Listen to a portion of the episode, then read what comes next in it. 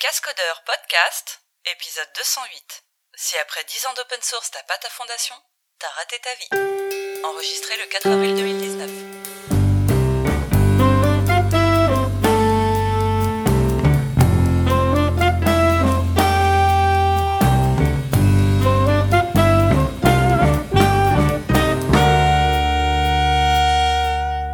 Soutenez les cascodeurs sur Patreon, patreon.com slash les cascodeurs.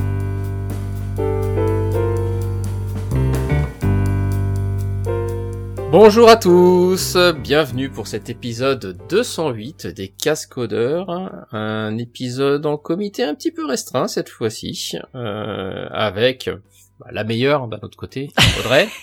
Merci, merci. ah bon, ils avaient qu'à être là, hein. leur faute. hein. Ouais, ça leur apprendre. De toute façon, techniquement, je suis la meilleure cascodeuse du groupe. Euh, ça, ça se discute pas, je pense. C'est ça, c'est ça. À ce Hein, niveau-là, voilà. à, à moins qu'Antonio veuille rivaliser hein, euh, avec ses cheveux longs, mais euh, je pense qu'il va mal le prendre si je commence à l'appeler mademoiselle. On, on- on va, on va éviter, on va éviter. On va éviter. Euh, donc, euh, donc épisode 208, nous sommes le 4 avril. Prochain épisode, ça sera le live, le live à Devox. Euh, ça arrive bientôt dans deux Eh, on fête notre anniversaire Oui, c'est notre anniversaire, les 10 J'espère qu'on va avoir un gâteau et des cadeaux et... Il y aura tout le monde. Il y aura tout le monde. Pour une fois, il y aura tout le monde. Euh, donc on, voilà. Donc rendez-vous dans, dans un dans un mois, donc un petit mois, dans, dans trois semaines. Ah non, que euh, ça soit mis en ouais. ligne, même pas deux trois semaines, le temps que ça soit mis Deux- en deux ligne pour semaines. l'épisode live. Ouais. Euh, et donc on prévoit à cette occasion de bah, laisser les auditeurs nous poser toutes les questions qu'ils veulent euh, sur les cascodeurs. Euh, donc on va mettre ça en place, on va on, va communiquer ça via les show notes, via Twitter et tout ça sur un sur un formulaire sur lequel vous pourrez poser bah, toutes les questions que vous avez envie de savoir euh, comment que ça se passe euh, toutes, toutes, euh, hein, dans la limite du raisonnable. dans la limite du bien sûr. Tout- cela va de soi, code of conduct. Tout à fait. Voilà. Donc euh, n'hésitez pas à nous poser toutes les questions via ce formulaire. On y répondra dans, dans un petit mois, donc enfin dans deux semaines, deux trois semaines, euh, le temps de, de faire le live de clôture de, de Devox France euh, le vendredi. Voilà. On est parti? Ah, on est parti. On est parti. Allez, on va commencer avec les news. Alors les news, bah, on parlait d'anniversaire, on parlait des 10 ans de, des cascodeurs. Et bah les 10 ans des cascodeurs, c'est aussi en même temps que l'ASF a ses 20 ans. Voilà. Donc 20 ans l'ASF, la page euh, Software Foundation. Ce, ça ne me rajeunit pas personnellement. personnellement. Voilà, ça, ça fait partie des questions pas code of conduct qu'on ne posera pas. Hein. Ça, non, on ne- on on n'en parlera pas. Euh, ouais. Voilà, donc 20 ans, 20 ans que 20 ans que la SF a été a été créée suite au euh, suite au projet HTTPD euh, à l'origine. Euh, pour les les premiers euh, projets Java, ceux qui s'en souviendront, c'était la fondation, enfin la sous-fondation euh, Jakarta à l'époque où on a eu les premiers projets, notamment Tomcat, puisque c'est là que tout est parti. Tout est parti de Tomcat, le serveur d'application, euh, qui derrière euh, Tomcat a donné naissance à Ant, pour ceux qui se souviennent. Et puis ensuite, voilà, on est parti comme ça avec euh, toutes les librairies, les Jakarta Commons, et tout ça et tout ça, et tout l'écosystème euh, de l'ASF. Voilà. Donc 20 ans. bravo à la fondation, bravo à tous ses membres. L'open source a évolué, mais l'open source est toujours là. Et moi, je trouve personnellement que ce genre de fondation, bah, on en reparlera d'ailleurs plus tard dans les news, hein, puisqu'il y a de nouvelles fondations qui sont toujours très actives et qui, créent des, nouvelles euh, dynamiques, mais, euh, mais c'est super important pour, pour l'équilibre, notamment vis-à-vis des entreprises et des utilisateurs. Et puis les chiffres sont assez impressionnants hein, en ce qui concerne l'ASF. C'est euh, il y a plus de 350 projets et d'initiatives qui sont hébergés au sein de l'ASF. C'est euh, plus de 7000 committeurs. Enfin, c'est c'est assez extraordinaire. Et- Ça donne le vertige. effectivement, euh, on, on a besoin d'initiatives comme ça pour euh, pour que l'open source continue. Donc euh, donc bravo à eux. Bravo. Donc, euh, voilà, et donc n'hésitez pas à soutenir, n'hésitez pas à contribuer à la SF. euh, Enfin, c'est toujours la même chose qu'on répète depuis depuis 20 ans, mais euh, mais contribuer à des projets open source, c'est pas uniquement euh, coder. Euh, Il y a plein, plein, plein de manières euh, de contribuer. Euh, le- la première manière et la plus simple, c'est- déjà de reporter les problèmes ou les idées d'amélioration que vous avez sur les projets open source. Et ça, c'est pas valable qu'à l'ASF, c'est valable partout. Ne serait-ce que partager vos, vos inputs, tout en bien sûr communiquant gentiment avec surtout les, les, personnes qui font ça sur leur temps libre et leur temps personnel quand c'est de, de l'open source respect. avec respect tout ça. Voilà. C'est très très important parce qu'effectivement surtout quand les gens font ça sur leur temps personnel et ils, font beaucoup d'efforts et c'est important de, de, les soutenir et de les aider. Et donc et voilà les aider c'est il y a plein plein de formes pour aider les, les, les projets open source. Il n'y a pas qu'en fournissant du code. Vous n'avez pas besoin de fournir du code mais ouvrir des issues c'est une forme de contribution euh, aider à contribuer sur la documentation c'est de la contribution parler des, des projets faire de la communication toutes ces choses là enfin voilà il y a plein plein de formes pour aider les projets open source donc euh, donc continuez continuez euh, beaucoup beaucoup de choses à faire on passe au langage. Alors les langages, il y a une grosse news quand même ce mois-ci. Et eh ouais. Java 12 est là. Ta -ta -ta C'est ça. Euh, Java 12 donc qui bah, qui est là pour 6 euh, mois hein, puisque dans 6 mois euh, c'est ça. on aura Java 13 mais euh, d'ici là il y aura quand même deux updates au minimum.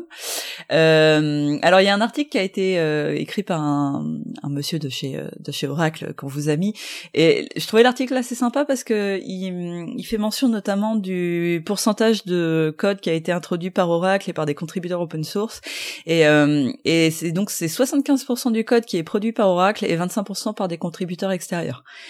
Et donc 20% seulement par Red Hat, Google, SAP, Bellsoft, IBM, etc. Voilà. Donc c'est quand même chouette. Et euh, donc bah la version 12 c'est la version qui amène euh, euh, alors il y a des il y a des choses qui sont en expérimental puisque c'est l'intérêt en fait d'avoir des releases euh, plus fréquentes aussi c'est qu'on mmh. ça va permettre à l'équipe de proposer des features d'avoir du retour dessus mmh. et puis de, de voir bah, s'ils les gardent en état s'ils vont plus mmh. loin s'ils font machine arrière etc donc il y a plusieurs choses il y a Shenandoah qui est le garbage collector qui avait été développé initialement par Red Hat qui a des, des temps de pause qui sont plus réduits parce qu'il fait un travail d'évacuation qui est fait en parallèle des threads en cours. On en avait parlé il y a quelques épisodes. Euh, donc Shenandoah est embarqué en expérimental. Euh, il y a une suite micro benchmark. Donc c'est une suite de micro benchmark basiques qui vont pouvoir être utilisés euh, déjà telles quelles, mais qui vont aussi rendre le développement de nouveaux benchmarks plus facile. Euh, il y a une JVM constante API. Alors là, franchement, ce truc-là, à part Rémi Forax, je ne sais pas qui s'en sert. c'est une API qui va permettre de d'avoir accès à des références symboliques qui décrivent les types de constantes qu'une classe peut avoir. C'est quand on veut manipuler les, les points classe directement. Ça, voilà. Hein, je, je, ne fais pas ça moi dans ma vie de tous les jours. Je, je ne vais pas vous mentir. Non, non. La réflexion, la réflexion, c'est la vie. ouais, mais déjà moi je fais du point KT et plus du point Java, tu vois. Donc. Oh, oh, oh, alors là, alors là, c'est tellement bas. bah oui, je sais, c'est pour ça que Guillaume vient plus. Euh, voilà, il y a aussi, euh, bah, il y a des fonctionnalités sur euh, G1, hein, qui est le qui est le garbage collector qui est arrivé, je ne sais plus en quelle version d'ailleurs, il y a quelques versions de cela. En version 8, je crois, non la, la première version de GG1, il me semble.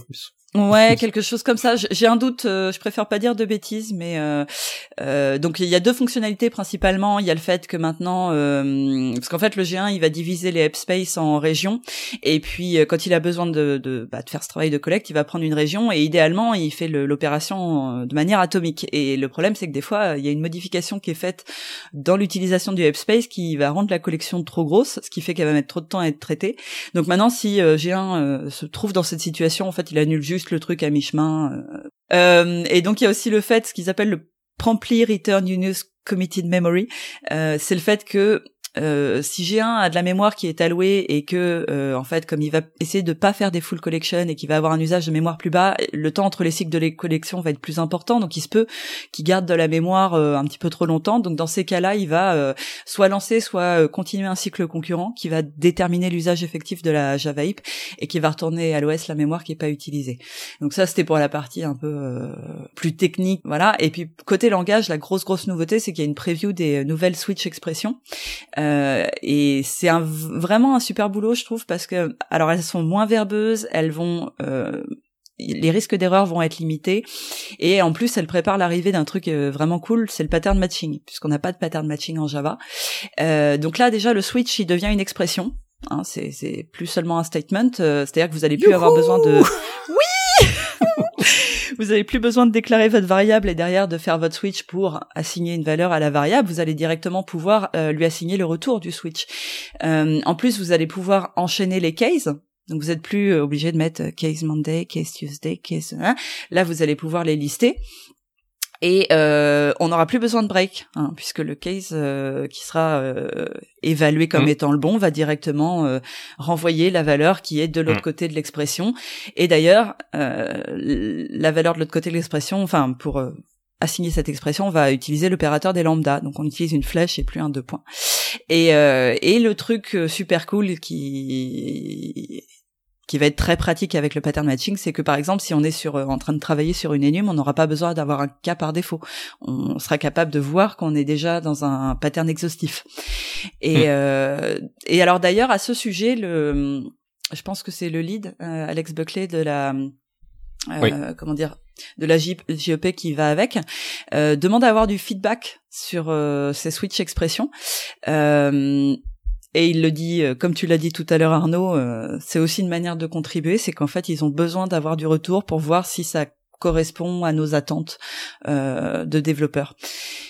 Bon, j'ai peur qu'ils galèrent un peu à avoir du vrai vrai retour parce que en fait si tu veux utiliser ça, ça veut dire que t'as migré en 11 et Oh, mais si, ça, ça arrive doucement, euh, ça arrive doucement. on n'a pas de statistiques malheureusement de. Non, j'aimerais bien savoir. Ça serait bien de voir un peu l'évolution et voir justement.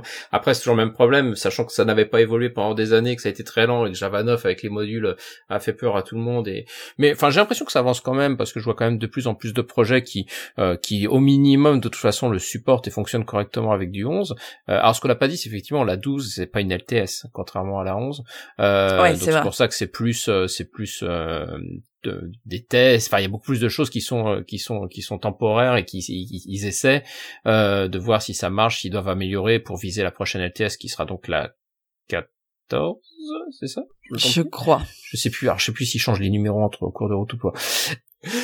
Oui, donc là, euh, en, prévision de la prochaine LTS, euh, ils essayent pas mal de choses, donc comme là les switch, voir comment les stabiliser, et, bien sûr c'est, enfin, OpenJDK, euh, le gros mouvement, euh, c'est aussi voilà de prendre plus de feedback et d'essayer de travailler plus avec la communauté, et, et vous-même le développeur lambda, euh, vous pouvez contribuer et donner vos feedbacks. Les mailing lists sont ouvertes. Vous pouvez euh, discuter avec euh, toutes les équipes qui développent le JDK pour savoir qu'est-ce qui vous convient et qu'est-ce qui vous serait utile à vous dans, votre vie de tous les jours. c'est certain que c'est pas pour demain.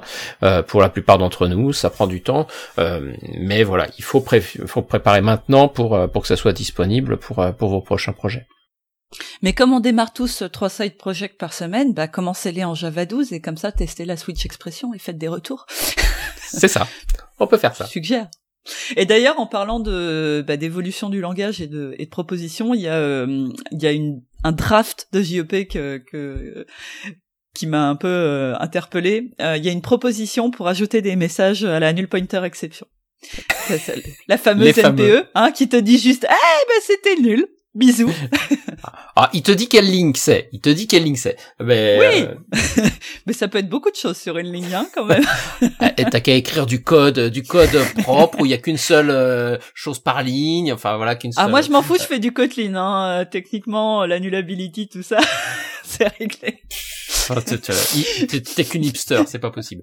Euh, oui, non, mais c'est vrai que c'est vrai que ce genre de c'est vrai que ce genre de petites améliorations. Alors là, effectivement, c'est qu'une JEP, hein, c'est donc pas encore dans le, c'est même pas encore euh, dans le dans le dans la version 12 mais ça fait partie des petites améliorations qui effectivement pour elle seraient super utiles. Alors comme dit Guillaume, mais ça fait dix ans qu'on a ça dans Groovy il a raison. Euh, peut-être pas dire quoi que si, pas moi. Euh, mais euh, voilà, ça fait partie des, des petites améliorations. Euh, le null pointer, de savoir exactement sur quel sur quel get il est ou sur quel objet il est euh, quand il se produit, ça fait partie des choses de base sur lesquelles généralement on se tire un peu les cheveux. Bon, c'est pour ça que j'en ai plus, ça, ça, ça aide. Mais, avec quoi on va torturer les juniors? Hum. C'est vrai, c'est vrai. Il faut, leur donner des challenges. Donc, euh, Pardon, je ne torture pas mes juniors. Je, peux les faire témoigner. Ils ont été bien traités. ils ont été bien traités. Ils, s'en sont sortis. Euh, ouais, tous. Donc oui, une petite JEP, mais pareil, faut, faut donner du feedback, faut, faut pas hésiter à la commenter, euh, donner des retours pour pour dire que ça intéresse les gens et, et, voilà, ça fait partie des choses utiles. Mais voilà, je trouve ça rigolo parce que le, la null pointer c'est quand même un truc assez emblématique. C'est un des premiers trucs que tu te manges et, et ça fait partie du jeu quand même de chercher où Dans Java. Et, et voilà. C'est la, la, fonctionnalité de base. La, ah, on, on, a déjà évité plein de choses avec les allocations de pointeurs, les mallocs, et tout ça. Donc c'est bien qu'on nous laisse un truc un peu un peu casse-pied à gérer. Le nul, c'est quand même sympa. Très. Bon, allez, passons, passons. On va monter d'un cran. Donc là, on était, on était au langage, euh, le JDK. Montons au niveau framework. Euh, quelques news côté côté Spring Boot. Euh, donc Spring Boot, le projet, ils en sont à la version 2.2 qu'ils sont en train de préparer. Donc ils ont, ils viennent de sortir une première milestone euh, qui, bon, qui inclut, alors comme d'habitude, hein, c'est, c'est, c'est la mise à jour de toute la stack. Donc les dernières versions de, de, de, de Spring lui-même, tout comme l'écosystème Spring Data, etc. Donc euh, si vous avez des projets Spring Boot, euh, je vous invite à, à, le tester euh, assez assez rapidement pour éviter les écueils lors de la sortie finale. en gros, il y a quand même eu beaucoup d'améliorations sur la partie temps, temps de démarrage avec le lazy initialisation et ce genre de choses. donc voilà, donc il y a quand même, ça a des impacts, ça a des impacts sur sur les applications, sur comment on code et tout. Surtout si vous utilisez Actuator. par exemple. Voilà. Je veux pas balancer, hein, mais Actuator, euh, un il petit est peu très long. bien Actuator. Oui, mais ah, il, est bien, mais euh, il est bien, il est bien. Il est voilà. bien, Donc là, en, l'occurrence, il y a un démarrage plus rapide et une empreinte mémoire qui va être plus faible. Et, euh, et ils embarquent aussi euh, Spring Data Moore en milestone 2, qui va supporter les coroutines Kotlin dans Spring Data MongoDB, Cassandra et Redis. Donc ça peut être intéressant. C'est ça. Donc voilà, donc c'est, euh, je sais pas, ça, ça va arriver là d'ici quelques, d'ici quelques semaines puisqu'ils en sont en milestone, donc ça va, ça va généralement s'accélérer. Pareil, euh, petite précision importante, euh, JMX est débranché par défaut. Donc, oui, euh, faites-y attention, parce que c'est important pour moi, je viens de le mettre en place, c'est bête. voilà. Donc voilà. Mais c'est c'est en lien, je pense, avec les les questions de perf qu'on avait abordées justement dans un épisode euh, où ils avaient pas mal détaillé ça et, euh, et si tu t'en sers pas, en gros, ça charge euh, les modules et ça ralentit. Ça. À, à, part en prod, euh, pour le reste, généralement, tu utilises pas JMX tous les jours. Bah oui, hein, c'est vrai qu'en local, ça ne te donne pas grand chose, mais en prod, en local, t'as d'autres moyens de d'accéder ce qu'il y a dedans. Donc, euh, euh, donc oui, effectivement, c'est pour ça que ce genre de ce genre d'optimisation, bah pareil, hein, même les actuateurs ou ce genre de choses. Enfin, il y a plein plein de choses qui sont euh, qui sont pour la prod qui sont pratiques. Pour le dev, ça dépend lesquels. Les actuateurs, tout n'est pas utile pour, et en prod et en développement. Donc voilà. Donc voilà, donc beaucoup de, quand même beaucoup d'efforts sur la partie perf euh, et sur, bah et puis oui, donc sur Spring Data qui est, qui est upgradé, qui lui sera intéressant. Moi, je sais que j'attends aussi quelques quelques mises à jour côté Elasticsearch qui m'intéresse bien côté Spring Data. J'attends ça avec impatience.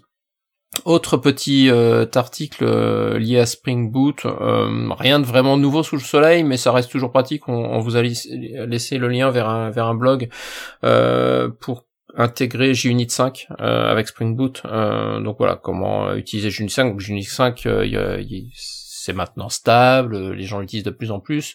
Euh, maintenant, passer de 4 à 5, ça se fait pas juste en claquant des doigts et en changeant la librairie, euh, euh, enfin la, dépendance. Si, enfin, tout du moins, si vous voulez utiliser toutes les fonctionnalités de Unit 5, donc là, ça vous explique comment faire. Nous, on l'avait fait avec Guillaume, hein, et sincèrement, ça s'était pas si mal passé que ça. Hein. Sur une base de code déjà assez conséquente, hein, et mm. sincèrement, ça s'était vraiment pas si mal passé que ça. Donc, euh... mais là l'article est hyper intéressant parce qu'en plus elle montre euh, comment faire des tests euh, unitaires de contrôleurs, ce qui est toujours un peu euh, galère à faire. Faut passer par l'objet mock MVC et là elle l'explique en détail. Donc c'est assez intéressant. Il aurait presque pu être dans la rubrique débutant cet article parce qu'il montre bien comment faire ce genre de choses. Donc et ça fait partie des. Bah, j'ai encore eu la discussion il y a pas très longtemps justement avec l'équipe euh, Spring Boot, mais c'est vrai que beaucoup de gens se, se plaignent bah, des, des temps de test. Euh, C'était d'ailleurs quelque chose qu'on avait discuté euh, lors de l'épisode euh, précédent sur Quartz, sur Quartz, Quarkus. Emmanuel, si tu es là. sur Quarkus avec Emmanuel, les, les, temps qui peuvent être longs à démarrer, etc. Et, et notamment côté test, c'est vrai que un des problèmes de, de qui revient souvent sur les utilisateurs Spring Boot, c'est que les gens vont utiliser par défaut toute la la, la, notation Spring Boot Test pour pour pouvoir charger automatiquement bah, toute la stack et toute l'application pour faire trois quatre tests unitaires. Et, et ça coûte ça coûte beaucoup de temps de tout charger de, charger le ClassPass de charger les bins de charger tout ça.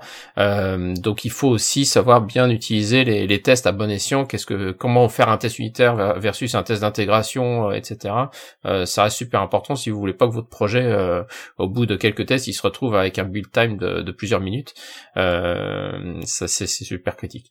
Donc voilà, donc c'est pour ça cet article est vraiment très bien effectivement sur la sur la présentation des différentes approches pour tester. Et puis en plus Unit 5, voilà, c'est moderne, ça marche bien, c'est cool. Je m'abstiendrai de faire une blague sur le fait que ça s'appelle Jupiter et que dans la Startup Nation c'est très drôle. Ah, je l'ai un peu faite, pardon. Ah là là là là là, elle, elle, elle, elle est incorrigible. On, passe aux librairies. Euh, Flux.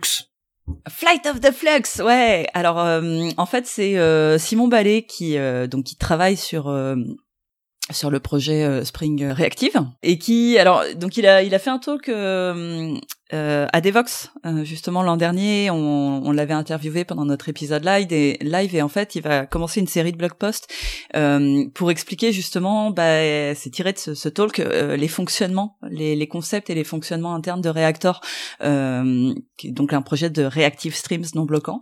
Et c'est assez bien fait Simon est, est, très pédagogique. Donc il vous explique bien bah, la différence entre la phase assembly qui est la phase où la chaîne de opérateur va être construite. En fait, c'est le le pipeline de processing euh, asynchrone de la donnée. Et puis euh, la partie euh, subscription, qui est ce qui va permettre de faire passer la donnée dans le pipeline. il vous explique la différence entre le, code publisher qui génère de la donnée que s'il est appelé. donc à chaque fois qu'il a un subscripteur, et puis le hot publisher qui lui va, va venir se greffer en fait sur un code publisher. Il va partager sa donnée, mais une fois qu'il a souscrit. Donc euh, voilà, c'est le premier article d'une série, mais euh, je l'ai vraiment trouvé intéressant et je, je pense que ça, euh, c'est des concepts qui sont vraiment pas simples en fait. Hein. C'est des concepts très intéressants, mais pas simples à maîtriser. Donc euh, ce genre d'article est bienvenu. donc vous pourrez vous pourrez surveiller le reste de la série. Exactement. on continue avec le middleware. Petite news donc côté côté Vertex, alors oui Eclipse, bah, Eclipse, Red Hat, etc. Euh, mais voilà, donc Vertex qui vient d'atteindre donc la version 3.7, euh, c'est la dernière release mineure euh, avant la version 4. On décrit un petit peu ce qu'il y a dedans, la version 3.7. Ouais, parce qu'ils se sont bien lâchés les gars. Hein. C'est euh, petite version, enfin gros boulot quand même. Hein. Euh, alors il y a un nouveau, il y a un nouveau client GraphQL qui est en Vertex Web avec la lib, la lib GraphQL Java. bah on parler de tests unitaires, les gars, j'espère que vous avez bien testé, hein, parce que ce truc-là, euh, c'est magnifique, ça a quand même un don pour te claquer dans les doigts, mais en silence, hein. Ça, D'un coup, tu récupères plus rien, mais tu sais pas pourquoi? Parce que t'as rien dans tes stack traces. C'est c'est magnifique. Moi, j'adore. Euh, il y a aussi un client Cassandra qui va euh, qui embarque maintenant le module Cassandra Driver Mapping. Donc ça, ça va permettre d'avoir un mapper pour les opérations CRUD. Euh, et alors après, il y a eu beaucoup de réécriture.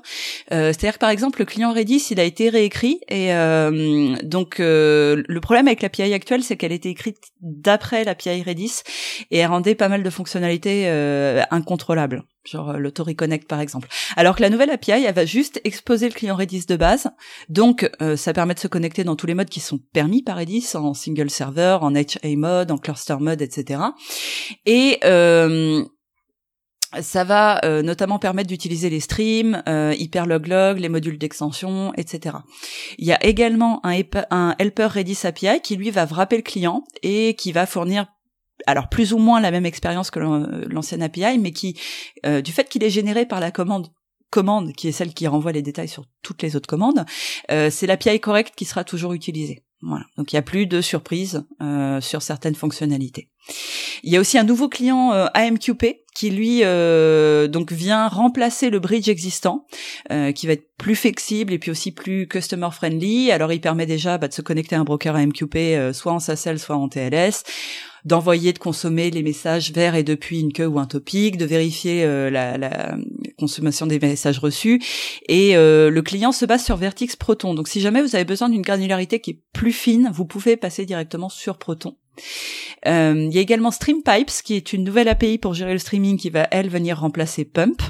Euh, donc pareil, elle permet de lire un stream, de le mettre en pause, de le reprendre, de, transformer un stream de lecture en stream d'écriture facilement, euh, d'être notifié à la complétion d'un stream, etc. Et puis il y a un nouveau Kafka Admin Client, euh, c'est-à-dire que l'implémentation actuelle euh, était en Scala. Là, il va y avoir une implémentation, c'est une implémentation Java de l'API Client Admin de Kafka. donc la classe admin utils, elle va être deprecated et remplacée par la classe Kafka admin client, euh, ce qui pour moi a un gros avantage parce qu'en fait la classe admin utils, elle a besoin de se connecter à Zookeeper, alors que le Kafka admin client, bah, il se contente de la connexion au broker Kafka. Donc c'est quand même un petit peu plus simple. Et euh, l'ancienne API sera supprimée en 4.0. Donc c'est peut-être pas idiot de commencer à migrer. Euh, voilà. Et puis à côté de ça, il y a d'autres petites choses comme euh, la mise à jour d'un Finispan en version 9.4.10 Final, par exemple. Enfin, gros boulot, vraiment euh, gros gros boulot. Bravo à l'équipe. Bravo, bravo. Donc bah direction la version 4. Hein. Au boulot les gars, maintenant il va falloir faire mieux. Voilà. Vous avez déjà fait beaucoup, donc euh, voilà, vous mettez la barre haute, donc faut continuer. On passe à la partie donc infrastructure. Euh, quelques news à ce sujet-là. Donc test containers, test containers on en a déjà parlé plusieurs fois euh, dans, dans les épisodes, donc c'est la version 1.11 qui vient de sortir il y a quelques jours. Euh, on en avait parlé à pas mal d'occasions. Et Vincent euh, en parle aussi beaucoup, il connaît bien le sujet, sur, sur la capacité à faire ces tests en utilisant des containers. Et c'est vrai qu'avec aujourd'hui Docker, on peut faire beaucoup beaucoup de choses et faire des tests d'intégration beaucoup plus facilement qu'on faisait avant. Euh, voilà, donc la version A11 euh, qui vient de sortir. Hein. Je rentre pas dans les détails de toutes les mises à jour, mais c'est la version Java, c'est l'API Java de, de, Test Containers qui vient d'être mise à jour, donc librairie mise à jour et, quelques quelques quelques petites améliorations sur la sur les modules. Ensuite, on parle de Kraken. Ouais. Qu'est-ce que Kraken? Eh ben, alors c'est un euh, registry Docker open source Euh, c'est un projet en fait qui a été démarré chez Uber. Euh, pas chez Uber Sablonnière, hein, chez, chez Uber. Je sais pas pourquoi j'ai eu la même blague en tête. Mais bon, Uber, Parce que le pauvre, il en peut plus, tu vois. Ça lui est arrivé l'autre jour au Starbucks. Il y a quelqu'un qui a écrit Uber sans son... Ça l'a un peu blasé. Je, je, lui fais des bisous. Euh, donc en fait, le, la distribution d'images Docker, enfin donc le Uber euh, repose complètement. Euh, il travaille avec des images Docker depuis très longtemps pour tout euh, leur service et euh, la distribution d'images était devenue vraiment problématique pour eux parce qu'ils doivent gérer plusieurs régions avec des systèmes de cloud hybride etc et euh, donc il y a un moment où ils sont arrivés aux limites on va dire du, du registré existant et donc ils ont dû réfléchir à une autre solution.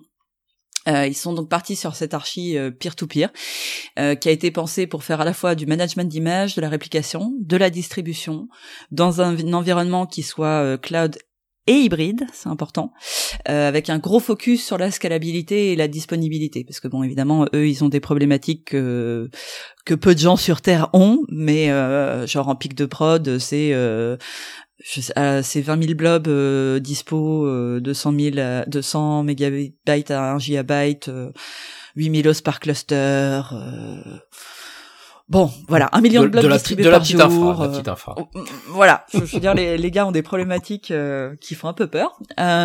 et donc, le, ce qui est assez intéressant, c'est que le le produit est conçu avec euh, plusieurs options de stockage, euh, donc parmi lesquelles S3, HDFS ou un autre registry, et le support euh, back-end permet de plugger des registries Docker existants. Donc c'est complètement quelque chose que vous pouvez utiliser chez vous, même si je sais pas si beaucoup de gens en auront l'utilité, mais c'est sympa de l'avoir open sourcé. voilà. Et c'est en prod chez eux depuis 2018, hein, début 2018, donc ils ont eu hmm. le temps d'essuyer les plâtres. Hein. Après, ça fait partie des initiatives qui, euh, qui à long terme peuvent être valables parce que ça ouvre des portes et des, et des architectures sur des choses qu'effectivement aujourd'hui euh, tout le monde n'en a pas besoin. Après, on peut s'imaginer que les gros providers euh, les Amazon ou choses comme ça euh, peuvent après utiliser plus aussi, aussi facilement ce genre d'outils pour euh, pour rendre leur, leur système de registry euh, plus scalable, plus disponible et tout ça et tout ça. Donc il y a quand même pas mm. mal de d'intérêt au-delà de son intérêt propre et local d'essayer de voir aussi sur les grosses plateformes et donc je pense à des dans ce cas-là des plus petits hosters qui eux peuvent mettre ça en place pour facilement distribuer les images sur l'infrastructure. Voilà. Bah dans tous les cas, voilà, c'est c'est cool de leur part de l'avoir open sourcé. Mm. Donc, euh. Très bien. Très bien. on passe à la news euh, qui est très récente aussi, Kubernetes 1.14. Alors 1.14, on va se dire, oh, c'est juste mieux que 1.13 et c'est un peu moins bien que 1.15. C'est pas faux. Euh, mais il y a quand même de, de la news, il y a de la vraie, de la vraie update. Euh, donc déjà, bah, le support des nœuds Windows. Euh, donc ça, c'était attendu depuis. Euh, là là là là là là. Euh, Fais attention, tu viens de dire Windows, ça va, ça va déclencher une guerre mondiale. Euh, ah, mon ordinateur vient de, oh, mon ordinateur vient de tomber en panne. Euh, oui, bon, faut, faut, faut bien l'avouer, Windows, euh, ça reste un, un operating system euh, qui est utilisé régulièrement et donc on a le containerisé, euh, donc il y avait déjà des efforts hein, de containerisation sur Docker, etc. depuis quelques temps, et là enfin on est capable d'avoir des nœuds euh, Windows euh, sur sur Kubernetes, et donc c'est sorti de la bêta, c'était en bêta depuis je sais plus un petit bout de temps maintenant, et donc voilà. Donc là, là c'est la première version qui supporte Windows Server 2019, par exemple, voilà sur des nœuds Kubernetes, et donc vous pouvez utiliser ça. Par exemple, moi dans mon domaine de la CI/CD, c'est super pratique, ça veut dire que je vais enfin pouvoir sur mon cluster Kubernetes euh, démarrer des, des nœuds Windows comme des nœuds euh, euh, des nœuds Linux et autres sur sur le même cluster pour faire tous mes builds et tout ça. Je suis super content. pas mal d'autres petites, enfin d'autres petites, non, une grosse mise à jour sur le sur la partie client, le, le kubectl. Euh, donc là, elle a beaucoup d'efforts, donc beaucoup d'efforts sur la déjà la documentation qui a été complètement revue, corrigée, améliorée, etc. Euh, et sur bah, sur le, le client lui-même euh, pour le rendre donc plus, euh, on va dire extensible avec un système de, de plugins euh, qui était déjà là, mais donc là qui ça y est est passé, qui est passé au mode stable, enfin voilà, incorporé par défaut, etc. Et l'intégration customize, ça j'ai moins bien compris pour le coup. Alors c'est vachement bien. C'est customize, c'est un outil qui permet de modifier des fichiers de conf sans toucher à l'original. D'accord, ok. Donc euh, c'est assez pratique, je pense, quand tu veux faire des tests et, euh, a priori, euh, alors j'ai regardé rapidement, mais je crois que tu peux même extraire en fait les modifs que tu as faites, par exemple, tu vois, les choses comme ça. Donc, euh, alors c'est donc c'est un c'est un module hein, finalement, un plugin mmh. qui qui vient d'être intégré, qui aura qui continuera à avoir son c'est une sous-commande donc qui continuera à avoir son mmh. cycle de vie à part euh, dans son repo euh, GitHub, mais de toute façon c'est il fait partie du, du projet, il est l'idée par les mecs de Kubernetes donc enfin vous pouvez y aller quoi, c'est pas un petit plugin comme ça en passant qui va tomber dans l'oubli un peu plus tard. Et mais voilà, et ça c'est ce qui est bien, c'est qu'avec la, l'intégration des plugins maintenant par défaut, voilà, on va pouvoir avoir ces commandes, on va pouvoir les avoir des cycles de maintenance qui sont vachement plus pratiques et que ce qu'on a aujourd'hui. Donc voilà, donc ça c'est voilà un gros niveau sur la partie la partie clé. puis la, troisième grosse mise à jour, bah, c'est sur le, la mise en GA des persistent local volume, euh, qui elle c'est pareil, était en test depuis euh, je ne sais plus de nombreuses de nombreux mois maintenant. Euh, donc ça y est, vous pouvez enfin avoir des, des persistantes local volume euh, sans prendre des versions euh, bêta, etc. Ah, il y a, y a, deux trois autres trucs que j'ai trouvé sympa. Euh, ils, mettent en bêta une limite sur les PID, donc tu vas pouvoir définir le, le nombre de PID par euh, par pod pour éviter que tu en aies un qui en génère beaucoup beaucoup trop et qui du coup empêche les démons du host de tourner, tu vois, genre qui fait tomber ton kubelette par exemple. Ça n'arrive jamais. Ça n'arrive jamais, bien entendu. Euh, mais juste au cas où, on ne sait pas. Et t'as une t'as une feature qui s'appelle euh, Pod Priority and Preemption. Euh, ça va être la possibilité de déclarer des priorités sur les pods. Donc, euh, si les ressources viennent à manquer, concrètement, euh, bah, votre instance, elle va pouvoir décider de, de killer des pods de moindre importance pour libérer de l'espace pour euh, pour les pods qui priorité haute. plus le ce qu'ils appellent Pod Readiness Gets, c'est un point d'extension. Alors, j'aurais bien aimé en savoir plus parce que je sais pas quelle forme il prend ce point d'extension, mais ça va permettre d'avoir du feedback sur la dispo d'un pod parce que c'est vrai qu'à l'heure actuelle, en fait euh, même en passant par kubectl, t'as pas toujours un état qui est vraiment cohérent avec la réalité euh, de l'état de ton pod. Donc euh, j'aimerais bien en savoir plus sur ce truc.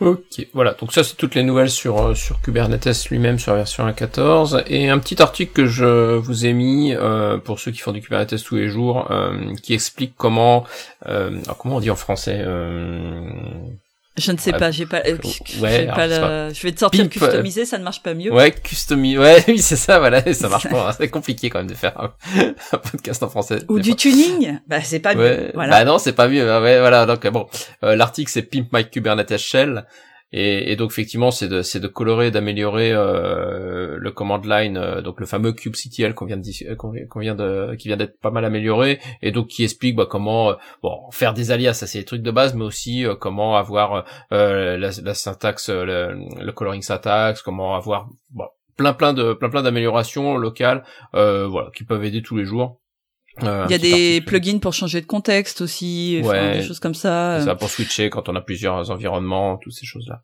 Concrètement, il y a tout ce dont vous avez besoin pour éviter d'aller taper sur la prod par accident. ça arrive. Pourquoi, par accident on, tape tous les jours sur la prod, c'est ça qui est plus rigolo. Mm, ouais. Mm, ouais. Moi aussi, Les clients, eux, ils apprécient moins bizarrement que tu joues avec la prod, mais. Euh... Ah ouais, non. Oh, bah oui, on en revient à l'éternel problème de pourquoi avoir des clients, ça. Je... ça, oui, voilà, c'est ça. Hein. oui, bien. ok. Et donc pour terminer, trafic? Ouais, Trafic 2.0. Euh, alors Trafic, c'est un reverse proxy et un load balancer qui est open source, euh, dynamique et cloud native. Voilà. Alors le truc, c'est que depuis la création de trafic, euh, bah, les, choses ont, enfin, l'environnement a pas mal évolué. C'est-à-dire que Docker est devenu un standard de facto pour les containers, Kubernetes est apparu, etc. Donc euh, il y avait besoin de euh, bah, de, de, travailler sur une nouvelle version de trafic. Et donc là, la 2.0 apporte énormément de changements, notamment le support du protocole TCP. Euh, et on peut même euh, supporter TCP et HTTP sur le même port. Euh, niveau middleware, il y a des composants. Alors ça, je trouve ça assez énorme. En fait, il y a des composants qui vont permettre de, eh ben, on en revient au problème de d'anglicisme, de, de, tuner la requête. Je n'ai pas d'autre mot euh, avant qu'elle soit envoyée au service. Donc, en fait, les services, c'est vos apps. Hein. Et donc, euh, on va être capable, par exemple, bah, soit de la modifier, on peut faire du replay space, euh, du redirect avec de la regex, euh, du redirect sur des schémas, euh, voire de la bloquer si elle correspond pas à certains critères. Vous avez un truc pour faire du rate limit. Donc c'est-à-dire que ça, en termes de sécurité, c'est indispensable. C'est qu'au bout d'un certain nombre d'appels, euh, par le plus grand des hasards, sur l'API d'authentification, hein, pour tester des mots de passe, eh bien vous allez pouvoir bloquer les requêtes ou des choses comme ça. Donc c'est vraiment, je trouve assez chouette.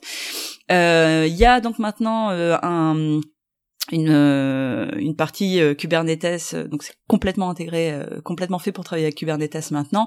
et notamment, ils sont partis. Alors, sur la, la, partie ingress. Les ingress, c'est ce qui va permettre de contrôler les accès extérieurs au service d'un cluster.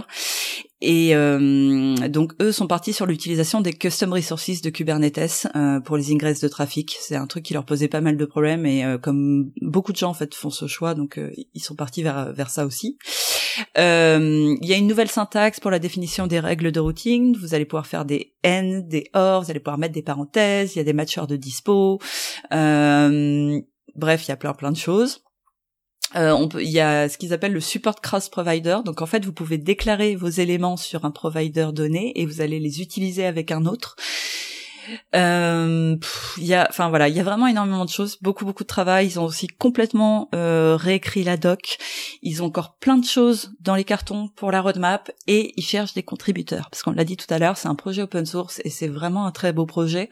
Donc euh, si vous avez un peu de temps libre et envie de vous amuser, allez voir les gens de trafic. Et, dites-le nous si ça, si c'est un sujet qui vous intéresse. D'ailleurs, on peut les interviewer parce qu'on les connaît bien. Euh, Complètement, ils sont, ils sont francophones. Euh, enfin, pour être partie. Euh, donc, donc, n'hésitez pas à nous dire si c'est un sujet qui vous, qui vous intéresse de, de creuser. On pourra, on pourra les interviewer dans un épisode prochain. Voilà. Euh, donc bravo, bravo pour toutes ces releases, euh, bravo pour Trafic.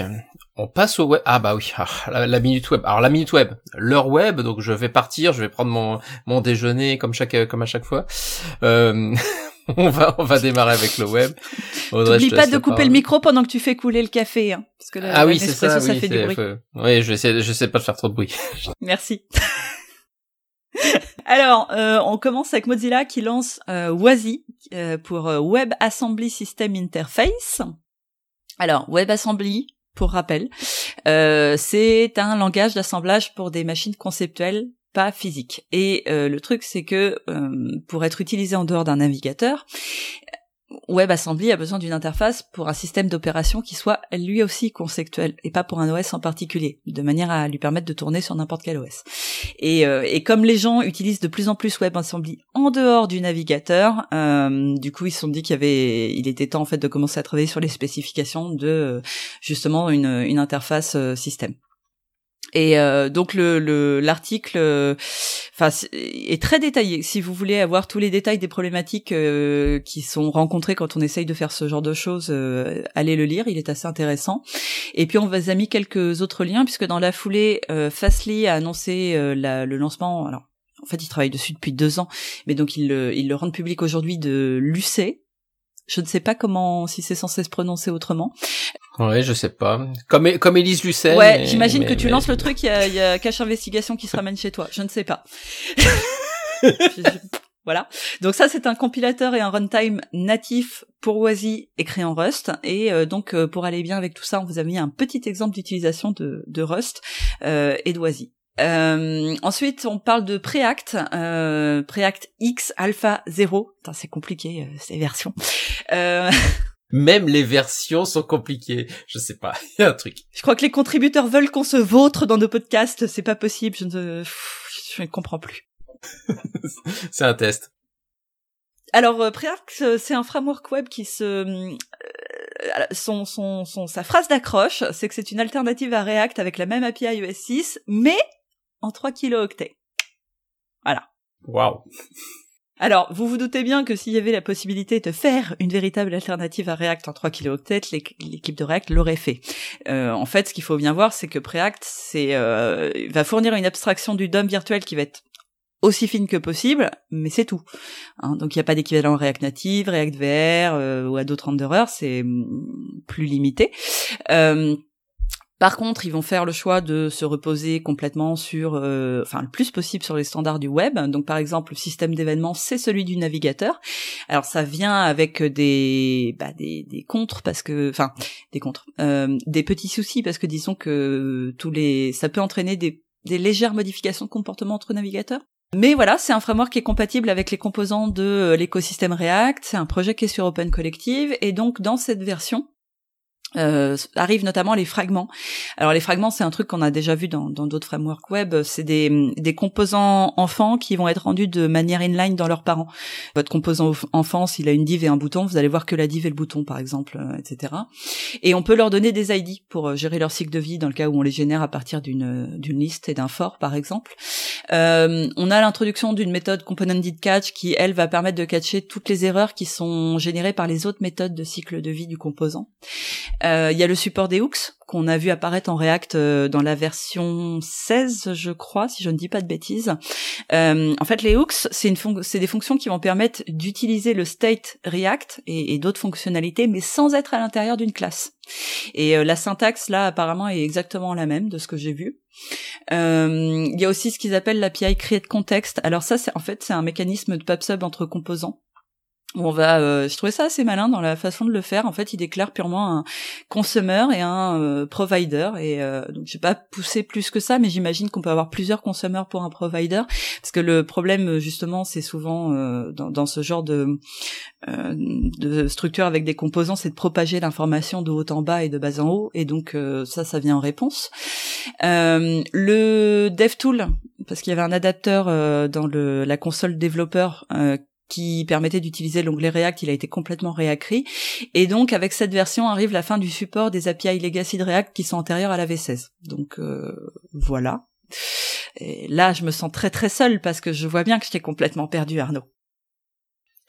Oh mais moi complètement pas, complètement je je vois que c'est toujours très compliqué que je suis bien content de ne surtout pas y toucher de faire mon possible pour laisser les autres faire à ce niveau-là parce qu'effectivement c'est vraiment vraiment Mais c'est rigolo, hein. je te jure c'est rigolo. on en fera tous les deux. Quand on aura du temps, je te ferai faire du front. Ah, c'est pire que Dallas hein. Enfin moi enfin, je sais même pas comment t'arrives à suivre. Oh là là. Euh, voilà, dans les autres news web, le TC39 a maintenant son repository GitHub. Alors pour rappel, le TC39, c'est le Technical Committee 39. C'est quoi? Je sens que tu as une blague là, je le sens. non, juste que je sais même pas ce que c'est avec le TC39. J'en peux plus. J'ai l'impression d'être en orbite. C'est une catastrophe. Donc c'est le c'est le groupe qui travaille sur la standardisation de JavaScript. Voilà. Et euh, ok, ça me parle plus. Ah, euh, tout de suite, alors là tout de suite, tu vois, faut, me parler comme si effectivement j'étais bah, ce que je suis, effectivement un Ça marche très bien. Et euh, donc c'est assez chouette d'avoir ce repository GitHub parce que ça va nous donner accès à plusieurs infos. On a euh, bon, y a accès à l'agenda du comité, aux notes de réunion, aux propositions surtout, puisque en fait les, les propositions de, euh, il y a un petit peu l'équivalent des JEP draft. il y a des propositions et puis elles vont passer des stades dans l'intégration. il y a quatre étapes pour que avant que ce soit complètement intégré dans le langage, donc ça donne accès à toutes ces informations là.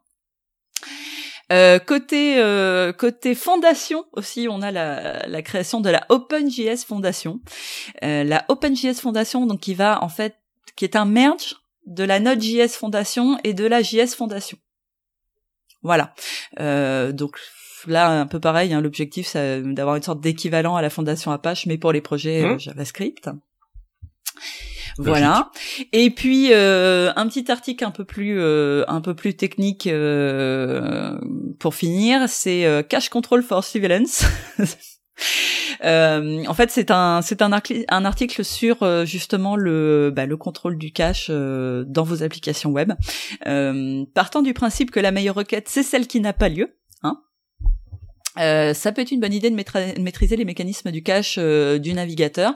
Et mhm. donc, dans l'article, euh, l'auteur va expliquer, bah, par exemple, le, fonctionnement du header cache control, qui accepte un paquet de directives. En fait, je pense qu'on les connaît pas toutes, mais c'est assez impressionnant. On peut vraiment faire quelque chose de avec une granularité très fine sur le sur le contrôle de ce qu'on ce qu'on cache ou ce cache pas, de ce qui doit être revalidé. Enfin, il y a vraiment plein plein plein de possibilités. Euh, mais il explique notamment que avant de décider quelle directive vous avez, vous allez utiliser pour quelles ressources, etc. Euh, il faut déjà définir ce qu'il appelle une, une stratégie de cache busting. J'ai jamais trouvé comment traduire ce mot. Je te jure, j'y ai passé un moment. je, je, ne sais pas comment le traduire. Euh, globalement, en fait, ce qui va se passer, c'est que euh, si le, le, cache busting, c'est ce qui va vous permettre de, de euh, nommer vos fichiers de manière à euh, pouvoir appliquer des stratégies de cache euh, efficaces derrière. Parce que c'est-à-dire que si vous ne mettez rien, par exemple, si votre fichier s'appelle style.css, eh ben c'est absolument pas recommandé parce que vous risquez de perdre contrôle sur la gestion de justement de ce cache. Et donc il y a des techniques ah à mettre en place. Ah. Voilà. Alors il y a des techniques à, mettre en place. Il y en a une notamment qui s'appelle query string, c'est-à-dire que ton fichier va s'appeler style.css, point d'interrogation et puis ton numéro de version derrière, comme tu ferais sur une requête HTML machin. Ce qui est pas forcément une bonne idée parce que tu as des ah. proxys, tu as des CDN qui eux vont juste couper la partie query. Donc là, tu te retrouves dans le cas par défaut, le cas où bah j'ai rien mis et euh, si je me suis planté sur ma stratégie de cache, bah je l'ai dans l'os, hein, parce que euh, c'est compliqué d'invalider le, le, cache. Euh, et donc en fait, il explique que la meilleure solution, c'est de faire ce que font d'ailleurs euh, pas mal de de framework hein, à l'heure actuelle, c'est ce qu'on appelle du fingerprint. Et donc, par exemple, ton, tu vas introduire un espèce de comme un SHA-1 dans le nommage de ton fichier. Donc, il va s'appeler voilà, style.ae36ff, euh, je sais pas quoi, .css. Mm. Et, euh, et, donc avec ça, bah, on peut se permettre beaucoup plus de choses. Par exemple, on peut se permettre d'utiliser la directive immutable avec euh, le header cache control. Et la directive immutable, enfin, faut être très vigilant quand tu l'utilises parce que là, on est en train de dire ce fichier ne bougera jamais, tu le mets en cache et c'est pas la peine de me rappeler. Donc euh, voilà, avant de faire ce genre de choses, effectivement, ça paraît être une bonne idée de définir une, une stratégie de cache busting. Euh, il parle également d'une spec qui est en cours d'élaboration pour un nouveau header qui va permettre d'invalider le cache, qui sera un, header clear site data, euh, qui pour le moment est supporté par Chrome, Android WebView, Firefox et Opera. Et, euh, et où cache ne serait que l'une des directives supportées par ce header. Hein. Ça permettrait aussi d'invalider euh, les cookies, le local storage, des choses comme ça. Donc, euh, mais c'est une spec en cours d'élaboration. Donc pour le moment, il vaut mieux apprendre à bosser proprement sur sur ces stratégies de cache. Et ce qui était intéressant à la fin de l'article, c'est qu'il terminait avec des des exemples de scénarios en fonction de la nature des fichiers. Donc par exemple, si je suis sur une application bancaire et que je manipule des données sensibles avec des informations clients, probablement que je ne souhaite pas mettre quelque information que ce soit en cache. Euh, par contre, euh, si je suis en Mhm. train de euh, manipuler, je sais pas moi, une image qui va euh, être le fond d'un bandeau qui ne bougera jamais, etc. Et ben euh, probablement que je peux dire que celle-ci, elle est valable au minimum un an ou euh, éternellement ou etc. Donc euh, c'était, c'était, enfin j'ai trouvé cet, art- cet article vraiment intéressant, donc c'est c'est pour ça que je, je vous l'ai mis et, euh, et je m'arrête là pour la partie web. Oh merci. Non, c'était c'était très c'était très bien. J'ai compris plein de choses. Tu vois une fois de plus. Euh, non, un, un- un sujet que j'ai oublié de, de, de rajouter aussi sur la partie web qu'on peut qu'on peut aborder. euh, c'est pour ceux qui font du NPM. A priori, euh, il y a eu une vague de licenciements chez NPM. Donc euh, il va y avoir des remous a priori dans la dans la communauté. Euh, Il y a déjà des remous dans la communauté. Euh, ça reste quand même euh, énormément utilisé NPM au jour le jour. Donc euh, à suivre parce que là bon pour l'instant c'est encore un ça, ça reste une news assez récente, donc il n'y a pas encore trop de bah, de de de de d'output, enfin de, de, de, résultats, de savoir ce que ça va donner, ce que ce que ça va impliquer. Mais voilà, là il y a eu euh, une fois de plus. Bon, c'est c'est la enfin, on, on retrouve euh, l'avantage, c'est les fondations. On en, on en parlait tout à l'heure et on en reparlera encore après. Euh, c'est de se dire que voilà, d'avoir des des environnements qui ne soient pas euh, complètement gérés par euh, les aspects monétaires et entreprises et donc d'avoir un peu des, des terrains euh, pour euh, gérer les choses qui sont très très importantes comme bah, par exemple NPM, ce système de registry qui est juste critique dans le monde JS. Oh bah dans le monde tout court, hein, C'est ce qu'a fait. euh, Oui, dans le monde. J'ai envie de te dire que vu le nombre d'applications Voilà. qui en dépendent. C'est ça. Donc voilà. Donc là, euh, bon, ils viennent de, ils viennent de virer comme des, comme des malprofs en plus a priori, euh, un peu violemment, une grosse grosse partie de. euh, Et pourquoi Ils étaient trop vieux? Je spoil un peu. On, on en reviendra, on en reviendra, oui, c'est ça. Encore, c'est des sujets de... Mais, mais voilà, enfin, c'est, bah, il y a eu le même coup, c'était chez, chez Travis, on en avait parlé euh, il y a quelques, il y a un mois, je crois que c'était un peu plus d'un mois, chez Travis CI qui avait été racheté euh, il y a pas très très longtemps. Bon, bah, ils, ils avaient été rachetés, puis bah, du jour au lendemain, hop, ils débarquent une bonne partie de, euh, des anciens et de, et de l'équipe, euh, de l'équipe de dev. Bon, voilà. Donc c'est la guerre impitoyable euh, des profits, euh, mais voilà, c'est pour ça qu'il faut toujours faire aussi un peu attention sur quoi on se repose et les technologies qu'on utilise, c'est pas simple tous les jours. On passe à la partie outillage et justement on va parler des fondations, donc c'est pour ça que je- j'en venais un peu à ce, sujet-là. Euh, une nouvelle fondation bah, qui vient d'être créée, euh, qui est la Continuous Delivery Foundation. Euh, oh c'est beau. C'est Euh, magnifique. qui vient d'être créé. Donc c'est une c'est une division de la, la Linux Foundation. Euh, donc ils en ont pas mal hein, du côté de la Linux Foundation. Je pourrais pas toutes les lister euh, par cœur. Et euh, donc bah justement, une fois de plus, le besoin c'est de se dire, bah comme on l'a discuté tout à l'heure avec Apache, ça fait 20 ans, euh, ça, ça, offre un cadre, ça offre une structure, ça offre plein de choses pour les projets qui aujourd'hui bon sont super diverses. Quand vous voyez la, la richesse des, des, des projets chez Apache qui sont hébergés chez eux, il y a Eclipse et puis il y en a plein d'autres, hein, des, des, fondations. Et, et donc là, bon, plusieurs sociétés, projets open source euh, se sont euh, euh, mis ensemble pour créer une nouvelle fondation qui a pour but de se de hoster tout ce qui est lié à la continuous delivery. Donc bien sûr, vous vous en doutez si j'en parle, c'est que c'est que Jenkins bien sûr est, est, partie prenante euh, de ce sujet. Euh, on n'est pas les seuls, hein, donc il y a Google avec Tecton. Euh, c'est une une plateforme, c'est un système de de, continuous euh, delivery, enfin de continuous delivery, oui, mais qui est qui est sur Kubernetes.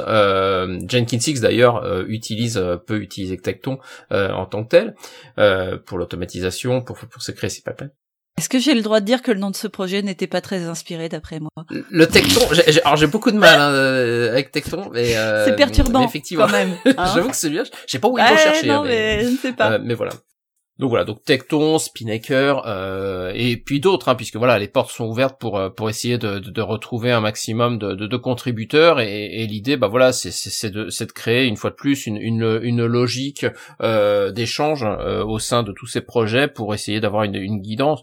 Euh, on, on voit bien qu'aujourd'hui, bon bah tout ce qui est normes et tout ça, ça a un peu du mal. Euh, on a bien vu hein, Java E, toutes ces choses là. Mais par contre, il y a des standards par défaut, et ces standards par défaut, bah, c'est aussi bien qu'ils soient euh, hostés euh, par des euh, fondations qui sont indépendantes, voilà, qui ne sont pas. euh, et donc, on se retrouve avec une nouvelle fondation pour Continuous Delivery, ce qui, je trouve, est, est une très belle chose pour euh, pour tout ce domaine euh, métier. Autre euh, autre sujet, Gradle. Gradle, oh, je les aime Gradle. Ah Bah t'arrêtes pas de mettre des articles dessus, donc oui, tu dois les aimer. Hein. je suis gentil. Je, T'as vu, je suis gentil. Hein, vu. Je suis gentil avec eux. Euh, non, non, mais euh, donc effectivement, Grad Gradle, alors, entreprise. Hein, donc attention, on parle de Gradle entreprise, donc la version payante, faut, faut, faut acheter.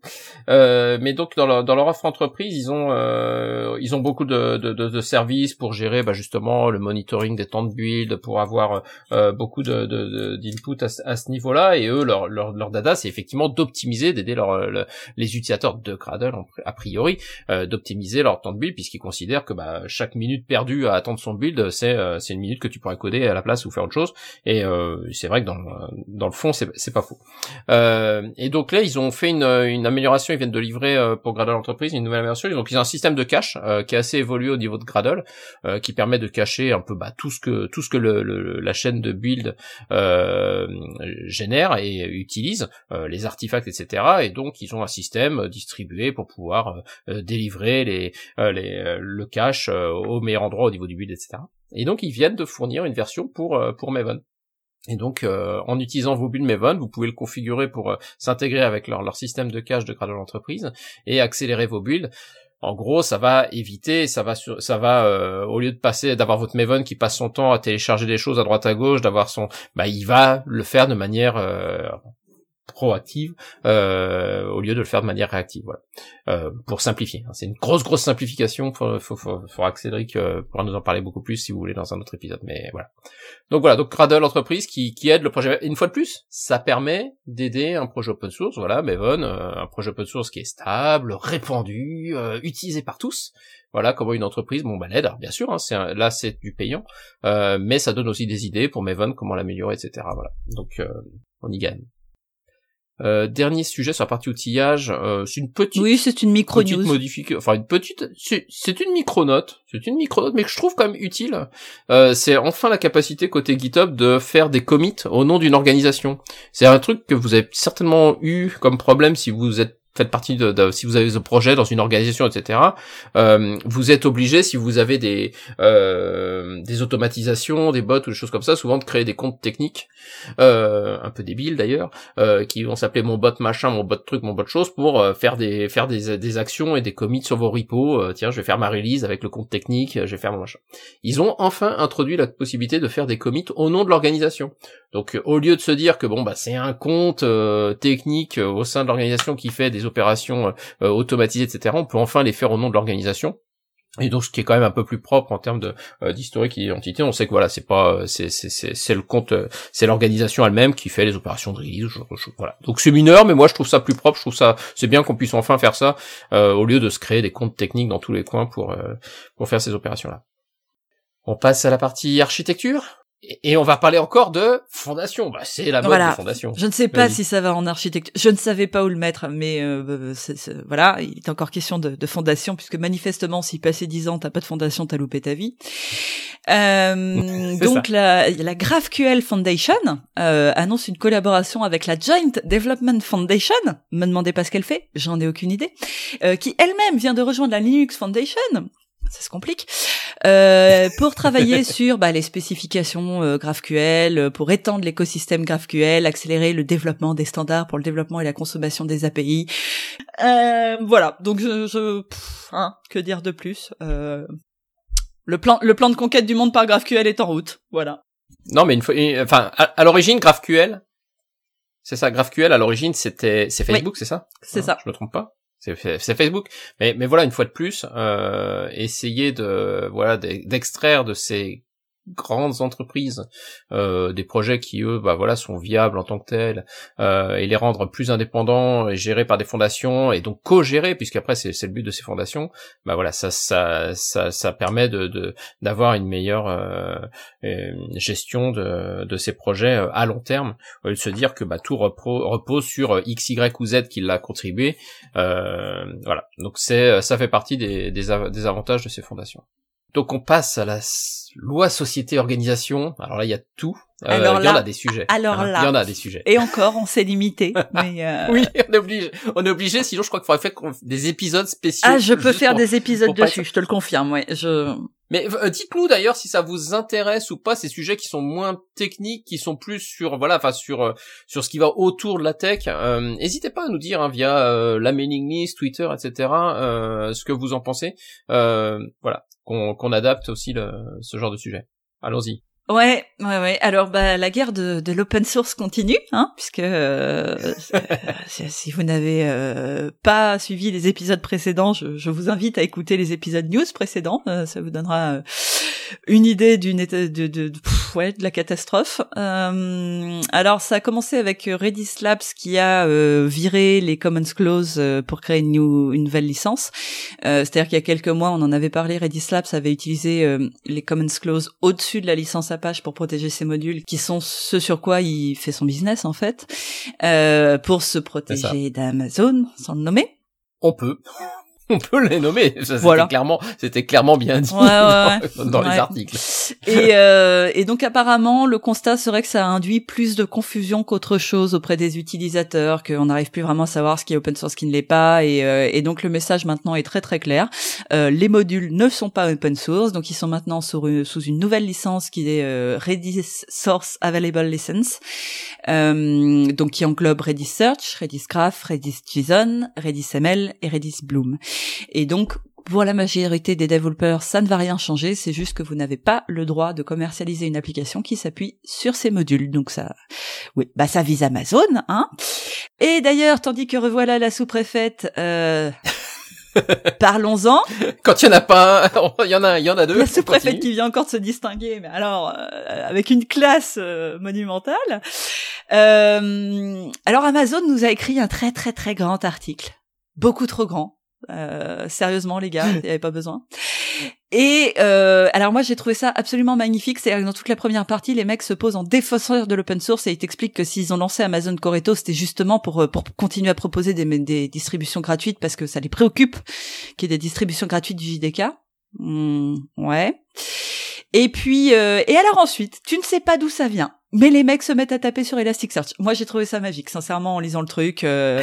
donc là, ils commencent par rappeler que Elastic s'est construit euh, grâce à des projets open source, donc euh, Apache Lucene, Jackson, Etty, etc et mm. que euh, bah en fait ils ont de plus en plus de problèmes avec la notion d'open source chez Elastic que euh, le code open source et le code propriétaire seraient de plus en plus mêlés ce qui les rend inextricables ce qui pose des problèmes en termes d'utilisation mais aussi de contribution bref euh, mm-hmm. ils en ont gros hein les mecs ils sont vraiment pouf ils sont tous chagrinés et donc ils sont mm. allés en parler avec Elastic en tout ça en tout cas c'est ce qu'ils disent pour leur proposer de et ben carrément de dédier des ressources pour aider au support d'une version open source euh, euh, qui serait drivé par la communauté et, euh, et, et Elastic leur aurait sur le leur dire répondu euh, bah c'est bien mais je m'en fous.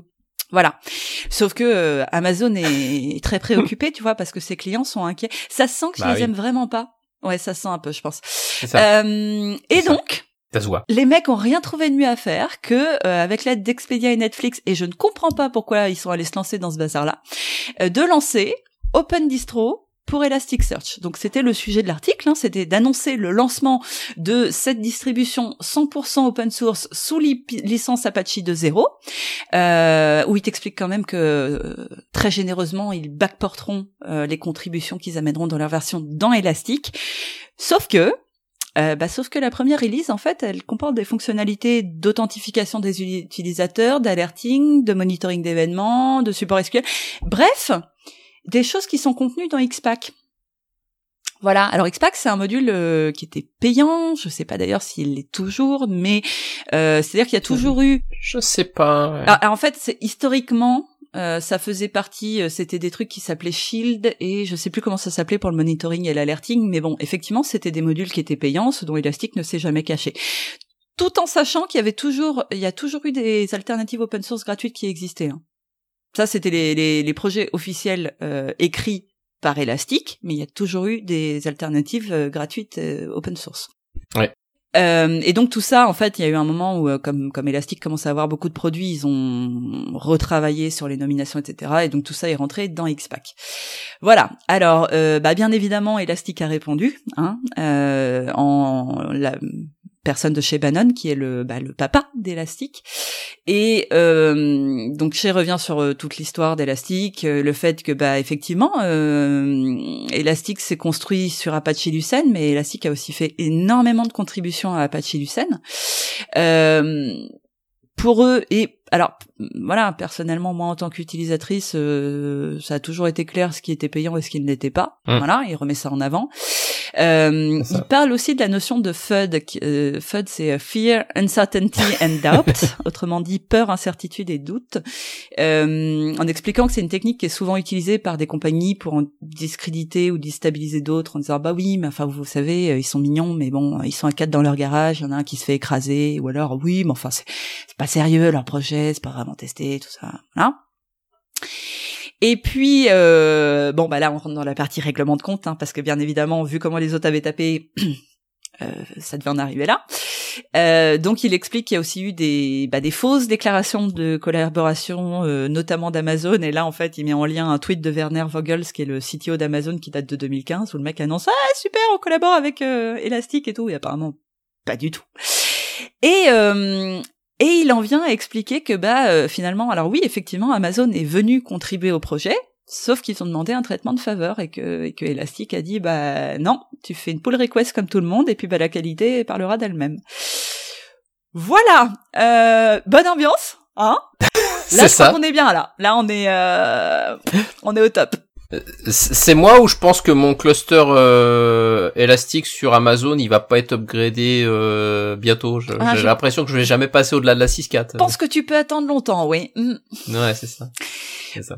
Et c'était et c'était bien c'était bien en 6.3, euh, c'était bien en 6.3, j'ai vérifié que le qu'ils avaient ouvert les X-Pack euh, côté élastique. euh, donc effectivement, ça fait déjà un petit bout de temps euh, qu'ils avaient ouvert la, Ouais. la partie X-Pack, euh, ils ont tout mis en open source, enfin en- euh, ouais, en open source, Apache, etc. Voilà. Donc tout est dispo. Ça fait partie du, de, effectivement, de, de l'article écrit par Chez, c'est de dire, bah oui, ce- ces parties-là, elles étaient fermées, mais on les a ouvertes euh, pour justement étendre le degré de collaboration, etc. Donc, euh, Et sachant que c'est toujours pas proposé, ce genre de stack n'est toujours pas proposé par l'offre Amazon. C'est c'est là d'ailleurs où ça devient compliqué, c'est que même Ama- Amazon, eux, ne fournissent que le Elasticsearch de base à Kibana. Euh, oui, Kibana. Euh, et donc ils offrent pas du tout bah, les X-Pack, etc. qui vont derrière, ils peuvent pas, euh, a priori, ou ils veulent pas, je ne sais pas. Et, euh, et même d'ailleurs, même d'ailleurs Elastic eux-mêmes, euh, sur leur offre euh, cloud, tous les modules, toutes les toutes les solutions sont pas disponibles dans leur offre dans leur offre cloud. Donc au final, pour utiliser vraiment les fonctionnalités de la stack Amazon, on en revient souvent à se déployer soi-même son son cluster et son infrastructure. Ce qui est pas déconnant non plus, hein, mais enfin, en tout cas, là, je, je, je trouve que là, on est bien. Là, pour la suite, euh, dans, dans le genre mauvaise foi, c'est toi, c'est moi, oh, bah non, t'es méchant, finalement, je vais faire de l'open source à ta place parce que tu sais pas le faire. On, on- non, ça, ça va, c'est sympa. Donc bon, voilà. Donc en tout cas, bon, Amazon se fait toujours des amis, donc c'est, c'est, c'est, ça, ça, ça devient un peu récurrent. C'est vrai que là, chaque mois, on en parle, chaque mois, il y a des nouvelles choses côté, euh, je sais pas ce qui, mais effectivement, il, il, il le ce que, ce que j'ai pas compris, c'est le fait qu'Expedia et Net- et Netflix aillent se mettre là-dedans, en fait. Je ne vois pas Je quel est leur pas, intérêt je sais là-dedans. même pas pourquoi mais, ils euh, suivent. euh, je sais, on pourrait demander, ouais, on pourrait dire. Ouais, Ouais, on pourrait s'enseigner, ouais, ouais. on connaît des gens, on pourrait effectivement, faut s'enseigne. Ça C'est intéressant. ça. Et moi, je pense que c'est une super bonne idée. On fait un épisode euh, interview et on prend des gens de chez Amazon et des gens de chez euh, tous les éditeurs open source qui Chez Elastic, chez Et Redis, c'est tout. à mon On avis, on pourrait faire ça va être super sympa. Euh, On pourrait, je te, la- je te laisse faire le mix, C'est gentil. mix, hein, parce que là, ça va un petit peu hurler, ça. va être compliqué à gérer, c'est ça, c'est ça. La prise de parole. Euh, dernier sujet sur les, alors concernant les, donc les licences, en passant sur les, les licences Myth et BSD, euh, qui sont des licences historiques qui ont été créées, bah, je sais pas, il y a certainement 20 ans au moins, parce que je pense C'est ouais, elle date des années 80 après. Ah, oula, oui, donc, oula, même plus. En, en- le- le- en fait, l'intro de l'article, c'est de dire, bah, elles sont vachement bien, mais elles sont plus vieilles que la plupart des contributeurs open source euh, qui bossent actuellement avec. Donc, ça pose un petit problème. Oh, ça suffit, hein, faut, faut, faut, faut arrêter, arrêter le jeunisme. hein. C'est, et, et alors? Et non, c'est pas vrai. Pas tous. Non, c'est surtout qu'elles n'ont pas été maintenues euh, finalement. C'est, euh, elles sont apparues dans un dans un contexte qui n'avait pas grand chose à voir avec le monde dans lequel on vit aujourd'hui. Donc effectivement, non, elles ont, elles ont, elles ont été, euh, elles ont pas été maintenues, ça c'est le premier, le, le premier fait. Euh, et c'est vrai qu'elles sont, elles sont, elles sont toujours très très utilisées. Je sais d'ailleurs, je crois que c'est toujours par défaut chez Jenkins. Je crois que c'est toujours la mythe qui s'applique. Euh, donc voilà. Donc là, c'est un article d'un d'un lawyer, si je me souviens bien, euh, qui a mis tous les détails. C'est bien, oui, celui-là. Euh, où justement il explique bah, toutes les limitations de, de ces licences, pourquoi euh, il faut les considérer vraiment comme déprécated, il faut plus utiliser, vous avez des tonnes d'autres licences qui sont vachement plus euh, euh, mieux fichues et mises à jour par rapport bah, justement aux problématiques des mondes comme on vient d'aborder avec Amazon ou, ce genre de choses qui, n'existaient pas il y avait il y a 30 ans ou 40 ans, oui il n'y avait pas Amazon, il n'y avait pas tout ça, vous n'aviez pas ce risque quand vous faisiez des, des projets open source de se dire oh mais il y a quelqu'un qui va se faire de l'argent vraiment sur ce que je fais à ce point-là. Euh, maintenant effectivement c'est bien différent. Donc voilà, donc euh, donc évitez d'utiliser ces licences là, et sachant que voilà, il y a quand même un, bon catalogue de licences euh, qui existent, qui sont maintenues, hein, euh, selon après ce que vous voulez faire comme type de projet open source et la monétisation que vous voulez en faire et tout ça et tout ça. C'est pas un sujet simple, on le voit bien tous les mois, c'est très compliqué. Non, et l'article en lui-même n'était pas très simple, hein, j'ai trouvé. Il est intéressant, mais il est loin oui, oui, d'être non, simple. non, ouais. Euh, sans compter que la police te fait un peu pleurer du sang, mais ça c'est un autre sujet. Euh... je suis très taquine aujourd'hui, hein, t'as Oh, vu tout je... tout, tout, tout, de suite, c'est c'est c'est joli comme comme police. Ah, euh, c'est- Si t'as un grand écran et c'est ça. Donc euh, voilà, donc euh, Meet et BSD et BSD oubliez, euh, vous avez plein d'autres licences et, euh, et voilà et pour le coup, choisissez-les quand même avec attention parce que voilà, enfin euh, aujourd'hui votre choix euh, selon le ce que vous faites de votre projet de demain, bah ça peut avoir quand même ses impacts et on le voit bien, bah, même les plus gros, hein, vous avez le Redis, etc. À chaque fois, ils se battent, ils changent les licences, ils sont obligés de changer le- parce que bah oui, euh, essayer de, de, de marier euh, l'open source euh, et, euh, et le business, bah c'est pas simple. Je crois que globalement, simple. le, le, ce- sans trop dénaturer le propos, on peut dire qu'il est proposé plutôt de partir sur euh, Blue Hawk dans l'idée, Oui. ou euh, dans sur la licence Apache, mais euh, euh, le discours c'est de dire que Blue Hawk est simple et plus efficace, parce qu'en plus c'est ça aussi, c'est que le- la MIT et la BSD elles sont très très très très verbeuses et très compliquées à comprendre, tout en étant obsolètes. C'est ça. Bon, et alors, dans la suite des bonnes nouvelles, Si on parlait des bonnes nouvelles, allons-y. Donc ça, euh, ça c'était pareil, c'était un sujet qu'on avait abordé ces derniers épisodes puisque ça allait être euh, passé en vote. Ça y est, les votes ont eu lieu. C'est voté. Je te laisse parler du Parlement européen, notre cher Parlement européen. Les européennes sont dans pas longtemps, hein, dans quelques mois, vous allez Et pouvoir euh, voter. vous plantez pas trop, hein, il y a qu'un tour, tout ça, tout ça. euh, bref, euh, allez-y parce que sinon on va être mal quand même. Hein. Euh, alors, bah, donc oui, euh, la directive sur la réforme du droit d'auteur a été représentée en vote au Parlement le 26 mars et, euh, le Parlement a dit oui. Euh, pour la petite histoire, il semblerait qu'il y ait six députés qui aient qui aient cliqué par accident sur oui. Et ça, s'est joué à très très peu de votes, hein, donc voilà. Alors contrairement au RGPD, euh, c'est une directive et pas un règlement. Donc la conséquence d'une directive, c'est qu'elle doit être transposée euh, dans le droit national de chacun des pays membres. Et ils ont deux ans pour le faire. Mais euh, vu que nous, on était un petit peu au taquet sur le sujet, euh, a priori, on va être les premiers à appliquer euh, la transposition. C'est-à-dire qu'il y a déjà une proposition de loi qui passera au Parlement français au mois de mai. Chouette. Voilà. Euh, L'Allemagne est en train de euh, discuter à est-ce qu'on n'aurait pas un régime un petit peu plus souple? Alors c'est-à-dire que l'Allemagne ils vont avoir des surprises parce que euh, je crois, si je ne me trompe pas, c'est le parti démocrate de Angela Merkel qui aurait promis des conditions plus souples parce qu'il y a eu une grosse mobilisation en Allemagne contre la directive droit d'auteur et donc bah, pour pas perdre des voix ils ont dit ah ouais non mais en fait les upload filters on va peut-être pas les faire et ouais, sauf que ça risque d'être invalidé par la justice européenne. Donc eux, ils vont vraiment bien se marrer aussi. Et euh, donc il y a un danger qui, qui est clairement identifié, c'est que euh, bah, les géants de la tech vont peut-être préférer passer des accords financiers avec euh, les gros pôles de médias euh, plutôt que d'aller en justice. Et le problème de ça, c'est que ça va mettre une barrière financière euh, à l'entrée, qui forcément ne pourra pas être franchi par des compétiteurs plus modestes. Alors, en deuxième lien sur le sujet, je vous ai mis un article qui est une interview de Eric Léandry, qui est le patron de Quant, euh, dans lequel il déclare que Quant va rémunérer les éditeurs, de presse pour l'indexation de leurs articles. Euh, cet article est hyper intéressant parce qu'en fait, il euh, exprime assez bien le point de vue des personnes qui étaient pour euh, l'article 13 et l'article 11, et il y en a parmi nos auditeurs. Alors, son, son, point de vue à lui, c'est de dire que L'article 11 et l'article 13 sont les seuls moyens de forcer les plateformes à rémunérer euh, d'un côté les éditeurs de presse avec l'article 11, de l'autre côté les artistes et les créateurs avec l'article 13, ce qui n'est pas fait à l'heure actuelle. Enfin, on sait qu'il y a un vrai problème sur euh, le, financement et la reversion notamment des créateurs sur YouTube, euh, mais c'est juste un exemple parmi tous ces cas-là, mais on sait qu'il y a un vrai problème sur, sur ce financement. Et donc, voilà, selon eux, c'est une manière en fait de forcer les plateformes à rémunérer les ayants droit, puisqu'on parle d'ayants droit, euh, en forçant le changement de statut. C'est-à-dire qu'à l'heure actuelle, les plateformes se cachent derrière le statut de simple hébergeur.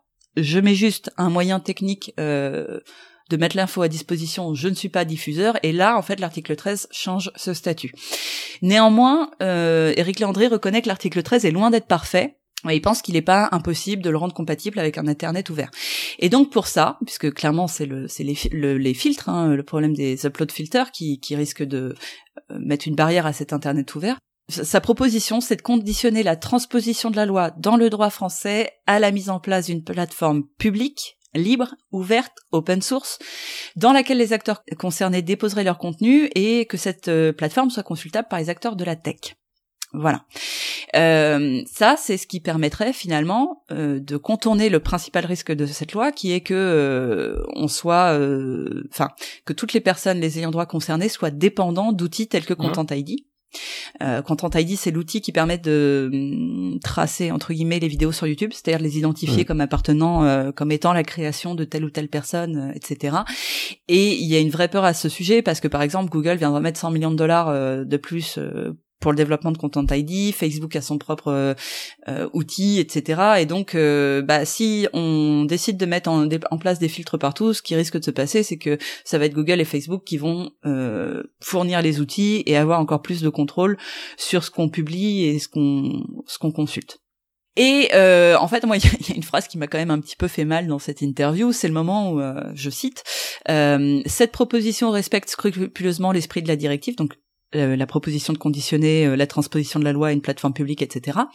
Euh, votons ce texte et battons-nous sur les modalités de son application, sinon on aura perdu un vrai bras de fer avec les géants du net. Et en fait, c'est là où ça me dérange, parce qu'on n'aura pas seulement perdu un bras de fer, c'est qu'on aura aussi perdu de la liberté d'expression au passage.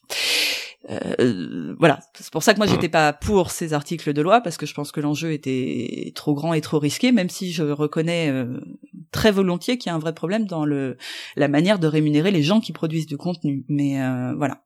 Et donc, euh, l'engagement de d'Éric Léandry pour répondre à ça, bah, c'est de commencer dès maintenant à payer les éditeurs de presse, ce qui n'est pas obligé, hein, vu que tant que le euh, tant que la directive n'a pas été transposée dans le droit français, rien ne l'y oblige. Euh, donc bon, après, s'en suivait, euh, c'est un article qui, qui est tiré des échos, hein, donc après il y a une discussion sur le, bah oui, mais vous allez mettre quel montant, etc. Blablabla. Bon qui nous intéresse euh, moins ici. Mhm. Mais voilà, cet article avait au moins le mérite en fait d'expliquer le point de vue des défenseurs euh, de, de, de, de, ces deux, enfin, de la directive euh, du droit d'auteur, euh, de la réforme du droit d'auteur en général, mais des articles 11 et 13 en particulier. Eh bien, eh bien, eh bien. Pour conclure, euh, bah, enfin, alors il y a, y a, un autre point de vue, hein, qui est celui de Jeremy Zimmerman, qui est un des fondateurs de la Quadrature du Net, même si actuellement il est plus membre actif, mais qui, qui, qui, qui, a beaucoup, beaucoup râlé sur sur Twitter hein, quand le quand le vote et qui bah, euh, nous nous incite à passer sur des plateformes peer-to-peer euh, qui permettraient euh, bah, de se passer des upload filters, de peut-être réfléchir à d'autres moyens de financer les, les créateurs, etc. Voilà. tout, le, tout le monde, allons tous sur le darknet, ça sera beaucoup plus simple. tout de suite, peer-to-peer, ça ne veut pas dire darknet tout de suite Ah bah oui non mais autant autant aller directement euh, plus loin. Euh, non mais effectivement. Uber fait du pire tu pire. Tu vois bien que c'est pas du darknet. c'est vrai. Non mais c'est voilà bon donc euh, bah, c'est voté, ça a été validé. Euh, faut que ça soit transposé effectivement. on verra ce que ça donne. Malheureusement ça sera certainement pas dans notre faveur. tout du moins ça dépend de qui. On, on verra bien. compliqué. Sujet très compliqué et, et c'est pas et c'est pas le premier parce que c'est pas le dernier. Euh, on l'a encore vu euh, ces jours-ci, enfin même hier, je crois, c'est, euh, Twitter qui a refusé la, campagne de presse du gouvernement pour les européennes, euh, où effectivement ils sont basés sur la loi fake news qui a été sortie, je sais plus, il y a quelques mois.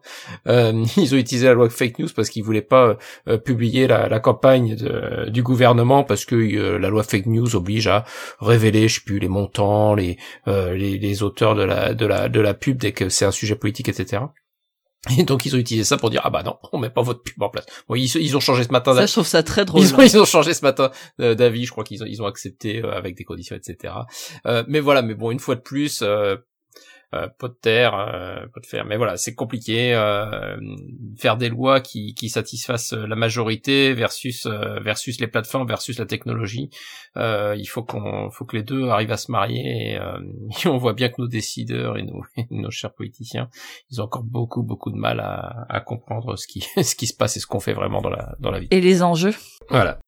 On passe. Un sujet qui te touche à cœur? Tout de suite. Euh, les, pourquoi tout de suite? Et pourquoi? C'est pas possible. Ah, c'est peut-être pas faux. Euh, IBM, donc on avait déjà parlé d'IBM il y a, il y a, il y a, peut-être longtemps finalement. Ils, avaient, ils avaient euh, mis dehors pas mal de monde euh, qui travaillait en remote. Ils avaient dit vous rentrez à la maison, vous allez bosser dans les bureaux ou vous allez voir ailleurs si j'y suis. Ça c'était il y a, c'était il y a peut-être un an, je crois. Et là bon ils reviennent de recommencer. Cette fois ils, ont donc euh, contre eux bah tout un tas de d'employés euh, qui viennent de lancer un une euh, ah une action collective une action collective, voilà. ils ont ils ont viré en gros tout ce qui avait un peu plus de 40 ans et puis des cheveux un peu blancs. ils ont ils ont viré toute une partie euh, de leur staff. Voilà.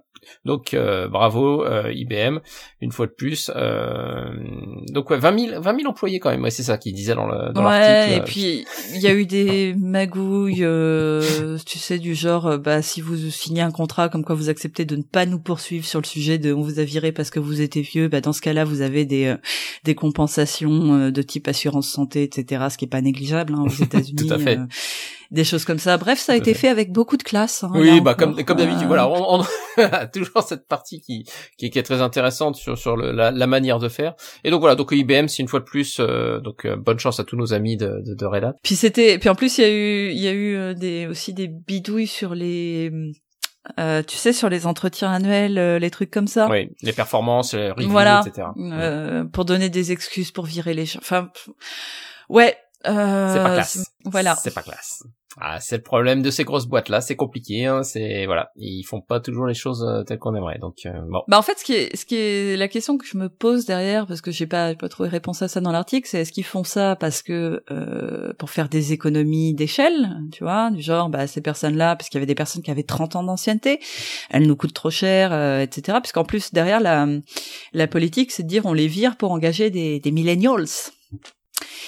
Et enfin c'est, tu vois, c'est le, c'est le, c'est le truc qui me manquait dans le. Ben, enfin, on se doute bien qu'évidemment IBM va pas faire un communiqué de presse dessus, mais sur le, euh, quelle était l'intention derrière, tu vois? Ouais, c'est euh, fait partie de tous ces choix stratégiques où effectivement euh, on n'aura jamais le. On va envoyer Nicolas Deloff enquêter maintenant qu'il sait qu'il est chez eux. Fais attention à toi, Nicolas. Tends-toi les cheveux. Nicolas, bonne chance. on a on a bien vu ton poisson d'avril. Euh, on va revenir sur euh, sur du plus terre à terre et du qui nous intéresse euh, au tous les jours. Il y a un article qui a été publié sur donc un article scientifique sur les effets des interruptions au travail.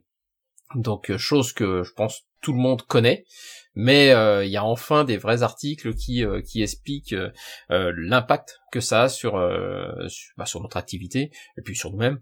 Euh, sur le, fait de toutes ces interruptions que bah, vous pouvez connaître hein, aujourd'hui. Euh, je sais pas pour vous, mais pour moi, c'est de l'interruption tout le temps. Euh, il faut absolument que je ferme tout ce qui traîne, toutes les notifications partout, les les chats. Les... Et pourtant, je suis en remote, donc j'ai même pas un open space où les gens viennent me taper sur T'es en train de dire que j'envoie un peu trop de bêtises sur le Slack des caisse codeurs, Ah. c'est ça Ah, c'est peut-être un mais peu de ta- oui, c'est peut-être un peu de ta Je faute savais aussi. que c'était. Mais euh, mais voilà, donc on a on a on a beaucoup beaucoup de perturbations et donc un, un article un article intéressant à ce à ce sujet. Si tu veux tu veux en parler plus? Euh, c'est assez intéressant parce que c'est sur l'analyse des bah, de l'effet des interruptions sur l'effet de leur nature. C'est-à-dire que par exemple, il explique qu'il y a des interruptions qui sont agréables, d'autres qui sont moins agréables. Genre recevoir l'appel d'un ami comparé à celui d'un collègue qu'on n'apprécie pas. Je pense que ça nous est tous arrivé. On a le droit de le dire. Euh, et puis euh, les bah, donc le constat des conséquences qui peuvent être physiques, physiologiques, c'est-à-dire du stress ou de la fatigue, mais aussi des troubles cognitifs, euh, troubles de l'attention, surcharge mentale, etc. Et donc à partir de là, le constat c'est qu'il y a deux choix possibles soit on réduit la quantité des, des perturbations, ou on réduit leurs effets. Et le problème étant que certaines interruptions peuvent pas être empêchées. Euh, il donnait le cas par exemple des infirmières qui peuvent pas juste ignorer qu'il y a un malade à côté qui est en train de les appeler.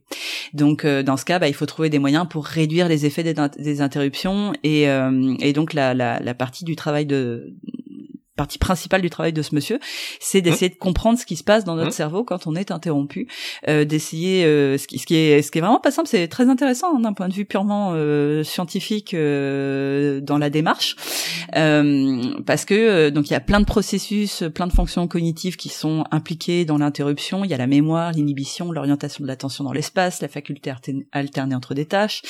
Euh, bien évidemment, nous ne sommes pas égaux face à ces fonctions, euh, enfin dans, dans dans les disponibilités que nous avons dans ces fonctions cognitives.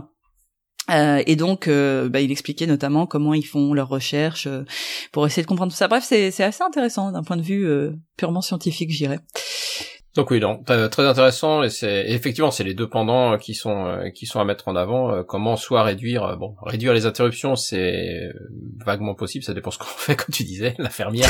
Mais non, meurs plus tard, tu peux. M'embête pas, je suis en train de faire autre chose. Attends, je mets tard. un pansement. Euh, Fais mais, ton AVC après. je mets un pansement. Non, tu mourras plus tard.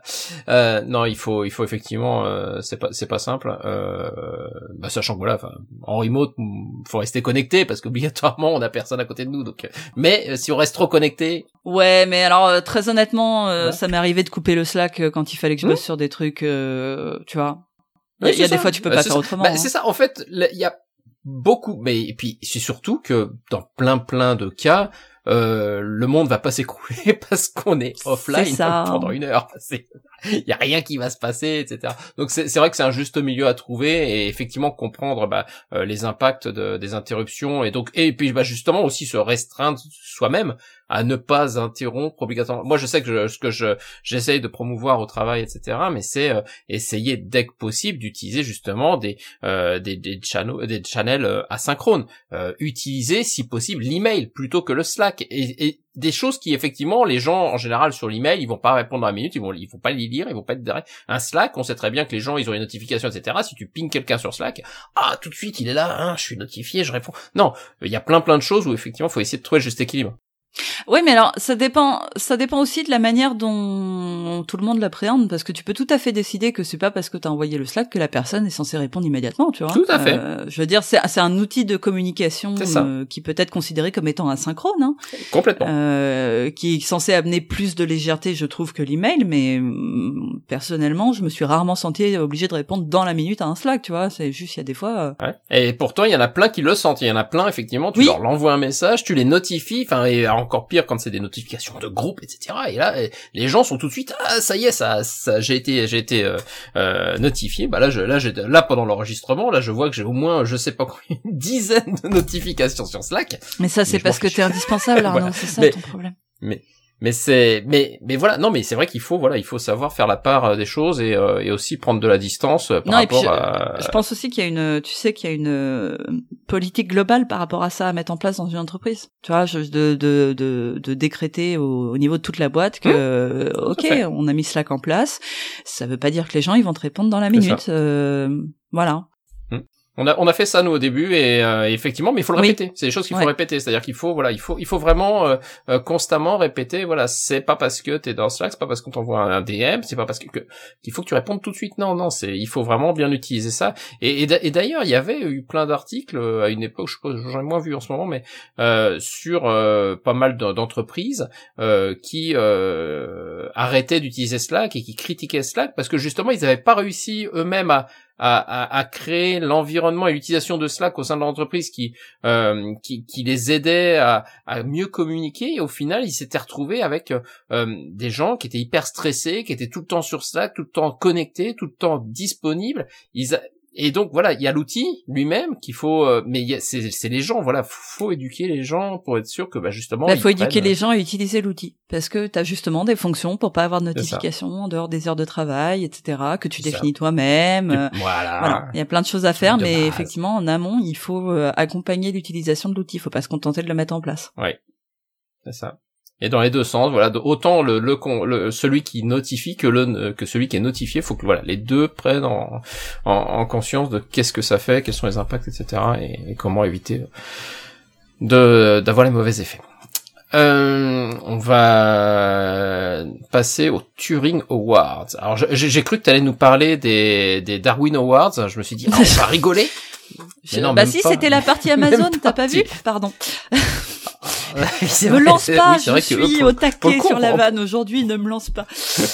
Euh, oh oui, non. Alors le, Turing Award, bah, c'est considéré souvent comme l'équivalent du prix Nobel euh, pour notre domaine de, de sciences, pour l'IT. Et, euh, et donc là, il y a trois pionniers de l'intelligence artificielle qui ont été récompensés euh, justement, parmi lesquels Yann Lequin, qui est un Français qui bah, dirige le labo d'IA de Facebook. Et, euh, et voilà. Et bon, j'ai pas beaucoup plus de choses à dire là-dessus, mais euh, mais je trouve que ça mentionne, ça méritait d'être mentionné. Tout à fait, tout à fait. Comme quoi, il faut. Et euh, dans la même veine, nous avons un nouveau secrétaire d'État au, au, numérique qui vient remplacer Mounir Majoubi, puisque Mounir, Mounir Majoubi euh, se met en campagne pour la mairie de Paris. Et donc, euh, nous avons maintenant Monsieur Cédric O. C'est pas une blague. O, c'est son nom de famille. Euh, voilà. la lettre O, hein, c'est faut bien préciser pour ceux qui n'ont pas suivi l'actualité, c'est Mais c'est rigolo parce que tu vois, ça pourrait presque être un zéro et du coup ça serait binaire et voilà. Mais non, c'est un et euh, alors on a déjà vu son nom dans les WikiLeaks en plus parce que c'était le trésorier de campagne d'Emmanuel Macron. Euh, c'est quelqu'un qui a un ah, bah. profil euh, plus business que tech en fait. Il, je crois qu'il connaît apparemment euh, un peu moins bien euh, ce qu'on fait que, que Mounir Manjoubi ne le connaissait, mais bon, je pense pas que ça fasse une grande différence parce que de toute façon, euh, il est là pour bosser pour la French Tech, donc bon, bah, c'est c'est fichu, hein, ça part mal. C'est bien, ça part mal. Il a eu un joli petit badge French Tech apparemment pour commencer. Oh, je suis trop, je suis trop jaloux. Je l'ai dit sur Twitter, mais j'aurais voulu juste pour avoir le badge French Tech, avoir ce rôle. Je peux te filer un autocollant French Tech si tu veux. On fera avec. Moi, je trouve ça vachement mieux, mais c'est une question de point de vue. Bon, et puis pour terminer rapidement, on a les, les outils de l'épisode. Euh, Peacock, euh, la première version de Peacock qui a été réalisée. Alors, si vous utilisez Visual Studio Code, et je viens de me mettre à Visual Studio Code pour préparer justement euh, les show notes de l'épisode, et franchement, c'est trop bien. Mais tout le monde s'y met, c'est dingue. C'est euh, tout le monde autour. Bon, je l'ai installé. Hein. J'avoue que je l'ai installé il y a quelques semaines, il y a un petit bout de temps, mais j'arrive pas encore à switch. Enfin, j'arrive à l'utiliser pour remplacer un petit peu de TextMate et vraiment quand je fais des choses qui sont pas euh, euh, ce que je fais dans l'IDE, donc pas des vrais projets de développement, donc vraiment de voilà des, des, des fichiers, l'édition de fichiers ou de choses qui sont. Mais j'arrive quand même pas à tout le temps y penser, je sais pas, pas encore automatique. En fait, moi, j'utilisais Sublime et euh, parce que de toute façon, tout ce qui est code, je le fais dans IntelliJ. Je... Grosse addiction à IntelliJ quand même. Mais euh, j'utilisais Sublime et Sublime me sortait de plus en plus par les yeux. Et donc là, je me suis dit, c'est l'occasion où jamais je je passe sur Visual Studio Code. Et franchement, euh, super expérience. Et, euh, et donc ce, cet outil Peacock qui vous permet, euh, si vous gérez, et, et c'est un truc que j'aimerais bien avoir dans IntelliJ par exemple, c'est que si vous avez plusieurs instances de l'éditeur qui sont ouvertes, euh, il va vous permettre de choisir une couleur à appliquer et les éléments qui vont être colorisés. Donc vous avez la barre de titre, la barre de statut, la barre d'activité. Vous pouvez prendre des couleurs prédéfinies. Vous pouvez par exemple euh, mettre la couleur primaire du framework euh, avec lequel vous travaillez, Angular ou React ou je ne sais quoi, mettre des couleurs random, bref. En fait, ça va, ça va vraiment vous permettre d'identifier en, en, un clin d'œil euh, sur quel projet vous êtes en train de travailler. Et moi, c'est un truc que, c'est un problème que j'ai souvent eu avec IntelliJ, où j'ai trois quatre IntelliJ d'ouvert. Et bon, alors tu, tu, tu, tu vas sur l'un, ah oui, mais non, ça c'est pas le projet sur lequel je voulais bosser, donc tu repars sur l'autre, etc. Et donc je trouve ça hyper intéressant comme comme outil. Et c'est d'ailleurs c'est Quentin Adam qui nous l'a envoyé. Je te remercie, Quentin. Euh, donc voilà, c'est l'outil de l'épisode. D'accord, bah je connaissais pas, bah je, regarderai ça effectivement. Et ça et ça me fait ça me fait rebondir sur euh, j'aurais dû parler de la société mais j'ai vu passer un tweet et c'est effectivement ce qui m'avait énervé justement sur ce thème-là où une jeune femme avait euh, tweeté sur euh, euh, sur la colorisation de VS Code qu'elle avait tuné pour euh, tuné pardon, adapté pour faire sa couleur de cheveux etc. et où les mecs ont fait des ont répondu sur, sur la critique du code qu'elle avait montré quoi que ce soit. Je vous supporte plus les hommes. Franchement, faut vraiment arrêter. Je, ne sais pas, mais des fois, il y a, vraiment, il y a, des, jours, je, je, veux bien qu'on soit tous, on soit parfois bourrin, qu'on fasse, mais, franchement, il y a des des blagues qui se transforment comme ça en, en agression sur euh, sur critiquer le, le, travail des gens et tout. Je, je comprends pas les gens. Des fois sur internet, c'est une catastrophe. Donc euh, choisissez votre IDE, choisissez votre code et, et voilà. Mais j'ai commis l'erreur de, de de prendre le mauvais handle Twitter quand j'ai voulu dire que j'essayais. Tu vois, je voulais faire un tweet positif, dire ah j'ai essayé Visual Studio Code et c'est cool. Et je me suis planté, j'ai mis Visual Studio parce que j'avais pas vu qu'ils avaient 36 handle Twitter. Et je me suis fait traiter de vendu en moins de deux secondes. oh là là là là là, c'est c'est insupportable. Donc faites attention, hein, de utiliser les bons handles Twitter, autrement vous déclarez une guerre mondiale. Sachez-le. c'est ça. Bon, on va terminer avec les conférences. Euh, la meilleure, la plus grande, la plus belle, la plus Bon, bah tout est vendu. De toute façon, le CFP est fermé depuis longtemps. C'est dans 15 jours, donc euh, c'est même plus la peine d'en parler. Mais c'est Devox France. Donc comme on vous l'a dit au début, n'hésitez pas. On va vous passer un formulaire pour nous poser des questions. On fera l'épisode live et on essaiera de répondre à toutes les questions qui vous viennent en tête euh, sur euh, sur les cascodeurs pour fêter nos 10 ans. Voilà, donc ça c'est du 17 au 19 avril. on se reverra donc après. Dans les autres conférences qui arrivent, mais qui sont tout aussi bien, allez, on va l'avouer. Voxt CERN, euh, celle-là, je l'ai pas faite, je suis jaloux, faut absolument que je la fasse un jour. Bah, c'est pas facile, c'est que la deuxième édition, faut vraiment être au bah taquet et dispo sur les dates. Hein. C'est mm. super compliqué, il y a pas beaucoup de place, etc. Euh, donc c'est le 1er mai euh, 2019. Riviera Dev. Euh, oui, on, y sera. Enfin, moi j'y serai normalement. Euh, y seras, tu seras aussi. Donc voilà, donc les cascodeurs ils seront euh, au Riviera Dev. Donc c'est du 15 au 17 mai. Encraft euh, les 16 et 17 mai. il y en a en mai. Mixit le 23 et 24 mai. Ah, c'est bien cette année. Mixit est pas en face de Devox, donc si vous voulez faire les deux, vous pouvez. C'est bien, c'est génial. Ouais, alors par contre, euh, il y a toujours une loterie pour les places et elle a fermé hier, je crois. Donc. ah, ça c'est déjà fermé. Oui, bah oui, ça c'est ça c'est le, principe de Mixit. Mais bon. Suivez le truc, on sait jamais s'il y a des désistants. Je ne suivez le compte Twitter. Et il y aura sûrement des sponsors qui feront gagner des places si vous n'avez si vous avez manqué la, la loterie, euh, tentez votre chance à cette occasion. C'est ça. Euh, Best of Web, 6 et 7 juin, DevFest Lille le 14 juin, euh, Vox Days Luxembourg le 20 et 21 juin, je l'ai déjà fait plein de fois, j'adore. Euh, Sunitech les 27 et 28 juin à Montpellier, si vous voulez du soleil. Le Jog, et après on passe après les vacances, le Jog Summer Camp c'est le 13 septembre cette année, le CFP va bientôt ouvrir. C'est les 10 ans. C'est les 10 ans, déjà? Ouais. Oh c'est déjà les 10 ans. Euh, c'est ça. Bah, le Riviera Dev aussi, c'est les 10 ans. Hein, c'est, euh, je crois, c'est ça. Riviera Dev, euh, voilà. Euh, et Codeur en scène, donc le 21 novembre. Donc là, on est déjà loin. Là, c'est si vous voulez pas du tout de soleil, le 21 novembre 2019 à Rouen, en général, c'est garanti. J'ai le droit de le faire. Si, le droit. Si tu, si tu bâches, euh, t'as le droit de le faire. Hein, local. Moi, je ne vais pas le faire parce qu'après, encore à me dire à traiter les provinciaux.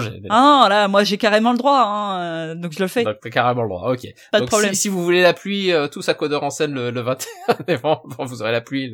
Ouais, si vous voulez une petite pluie froide et humide qui, qui pénètre bien.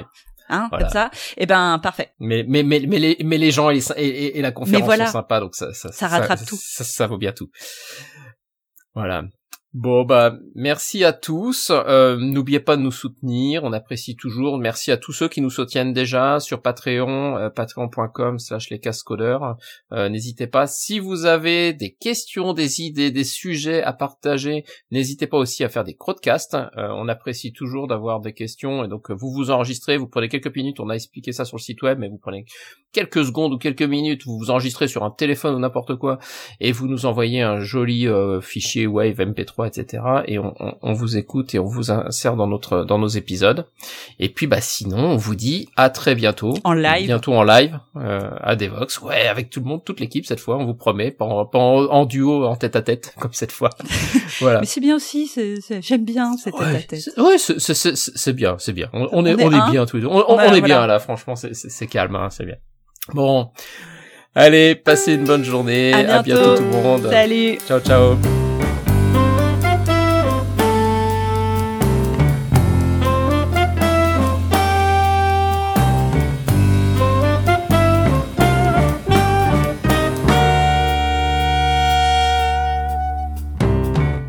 Le thème musical est le thème numéro 3, gracieusement offert par podcastem.com. p o.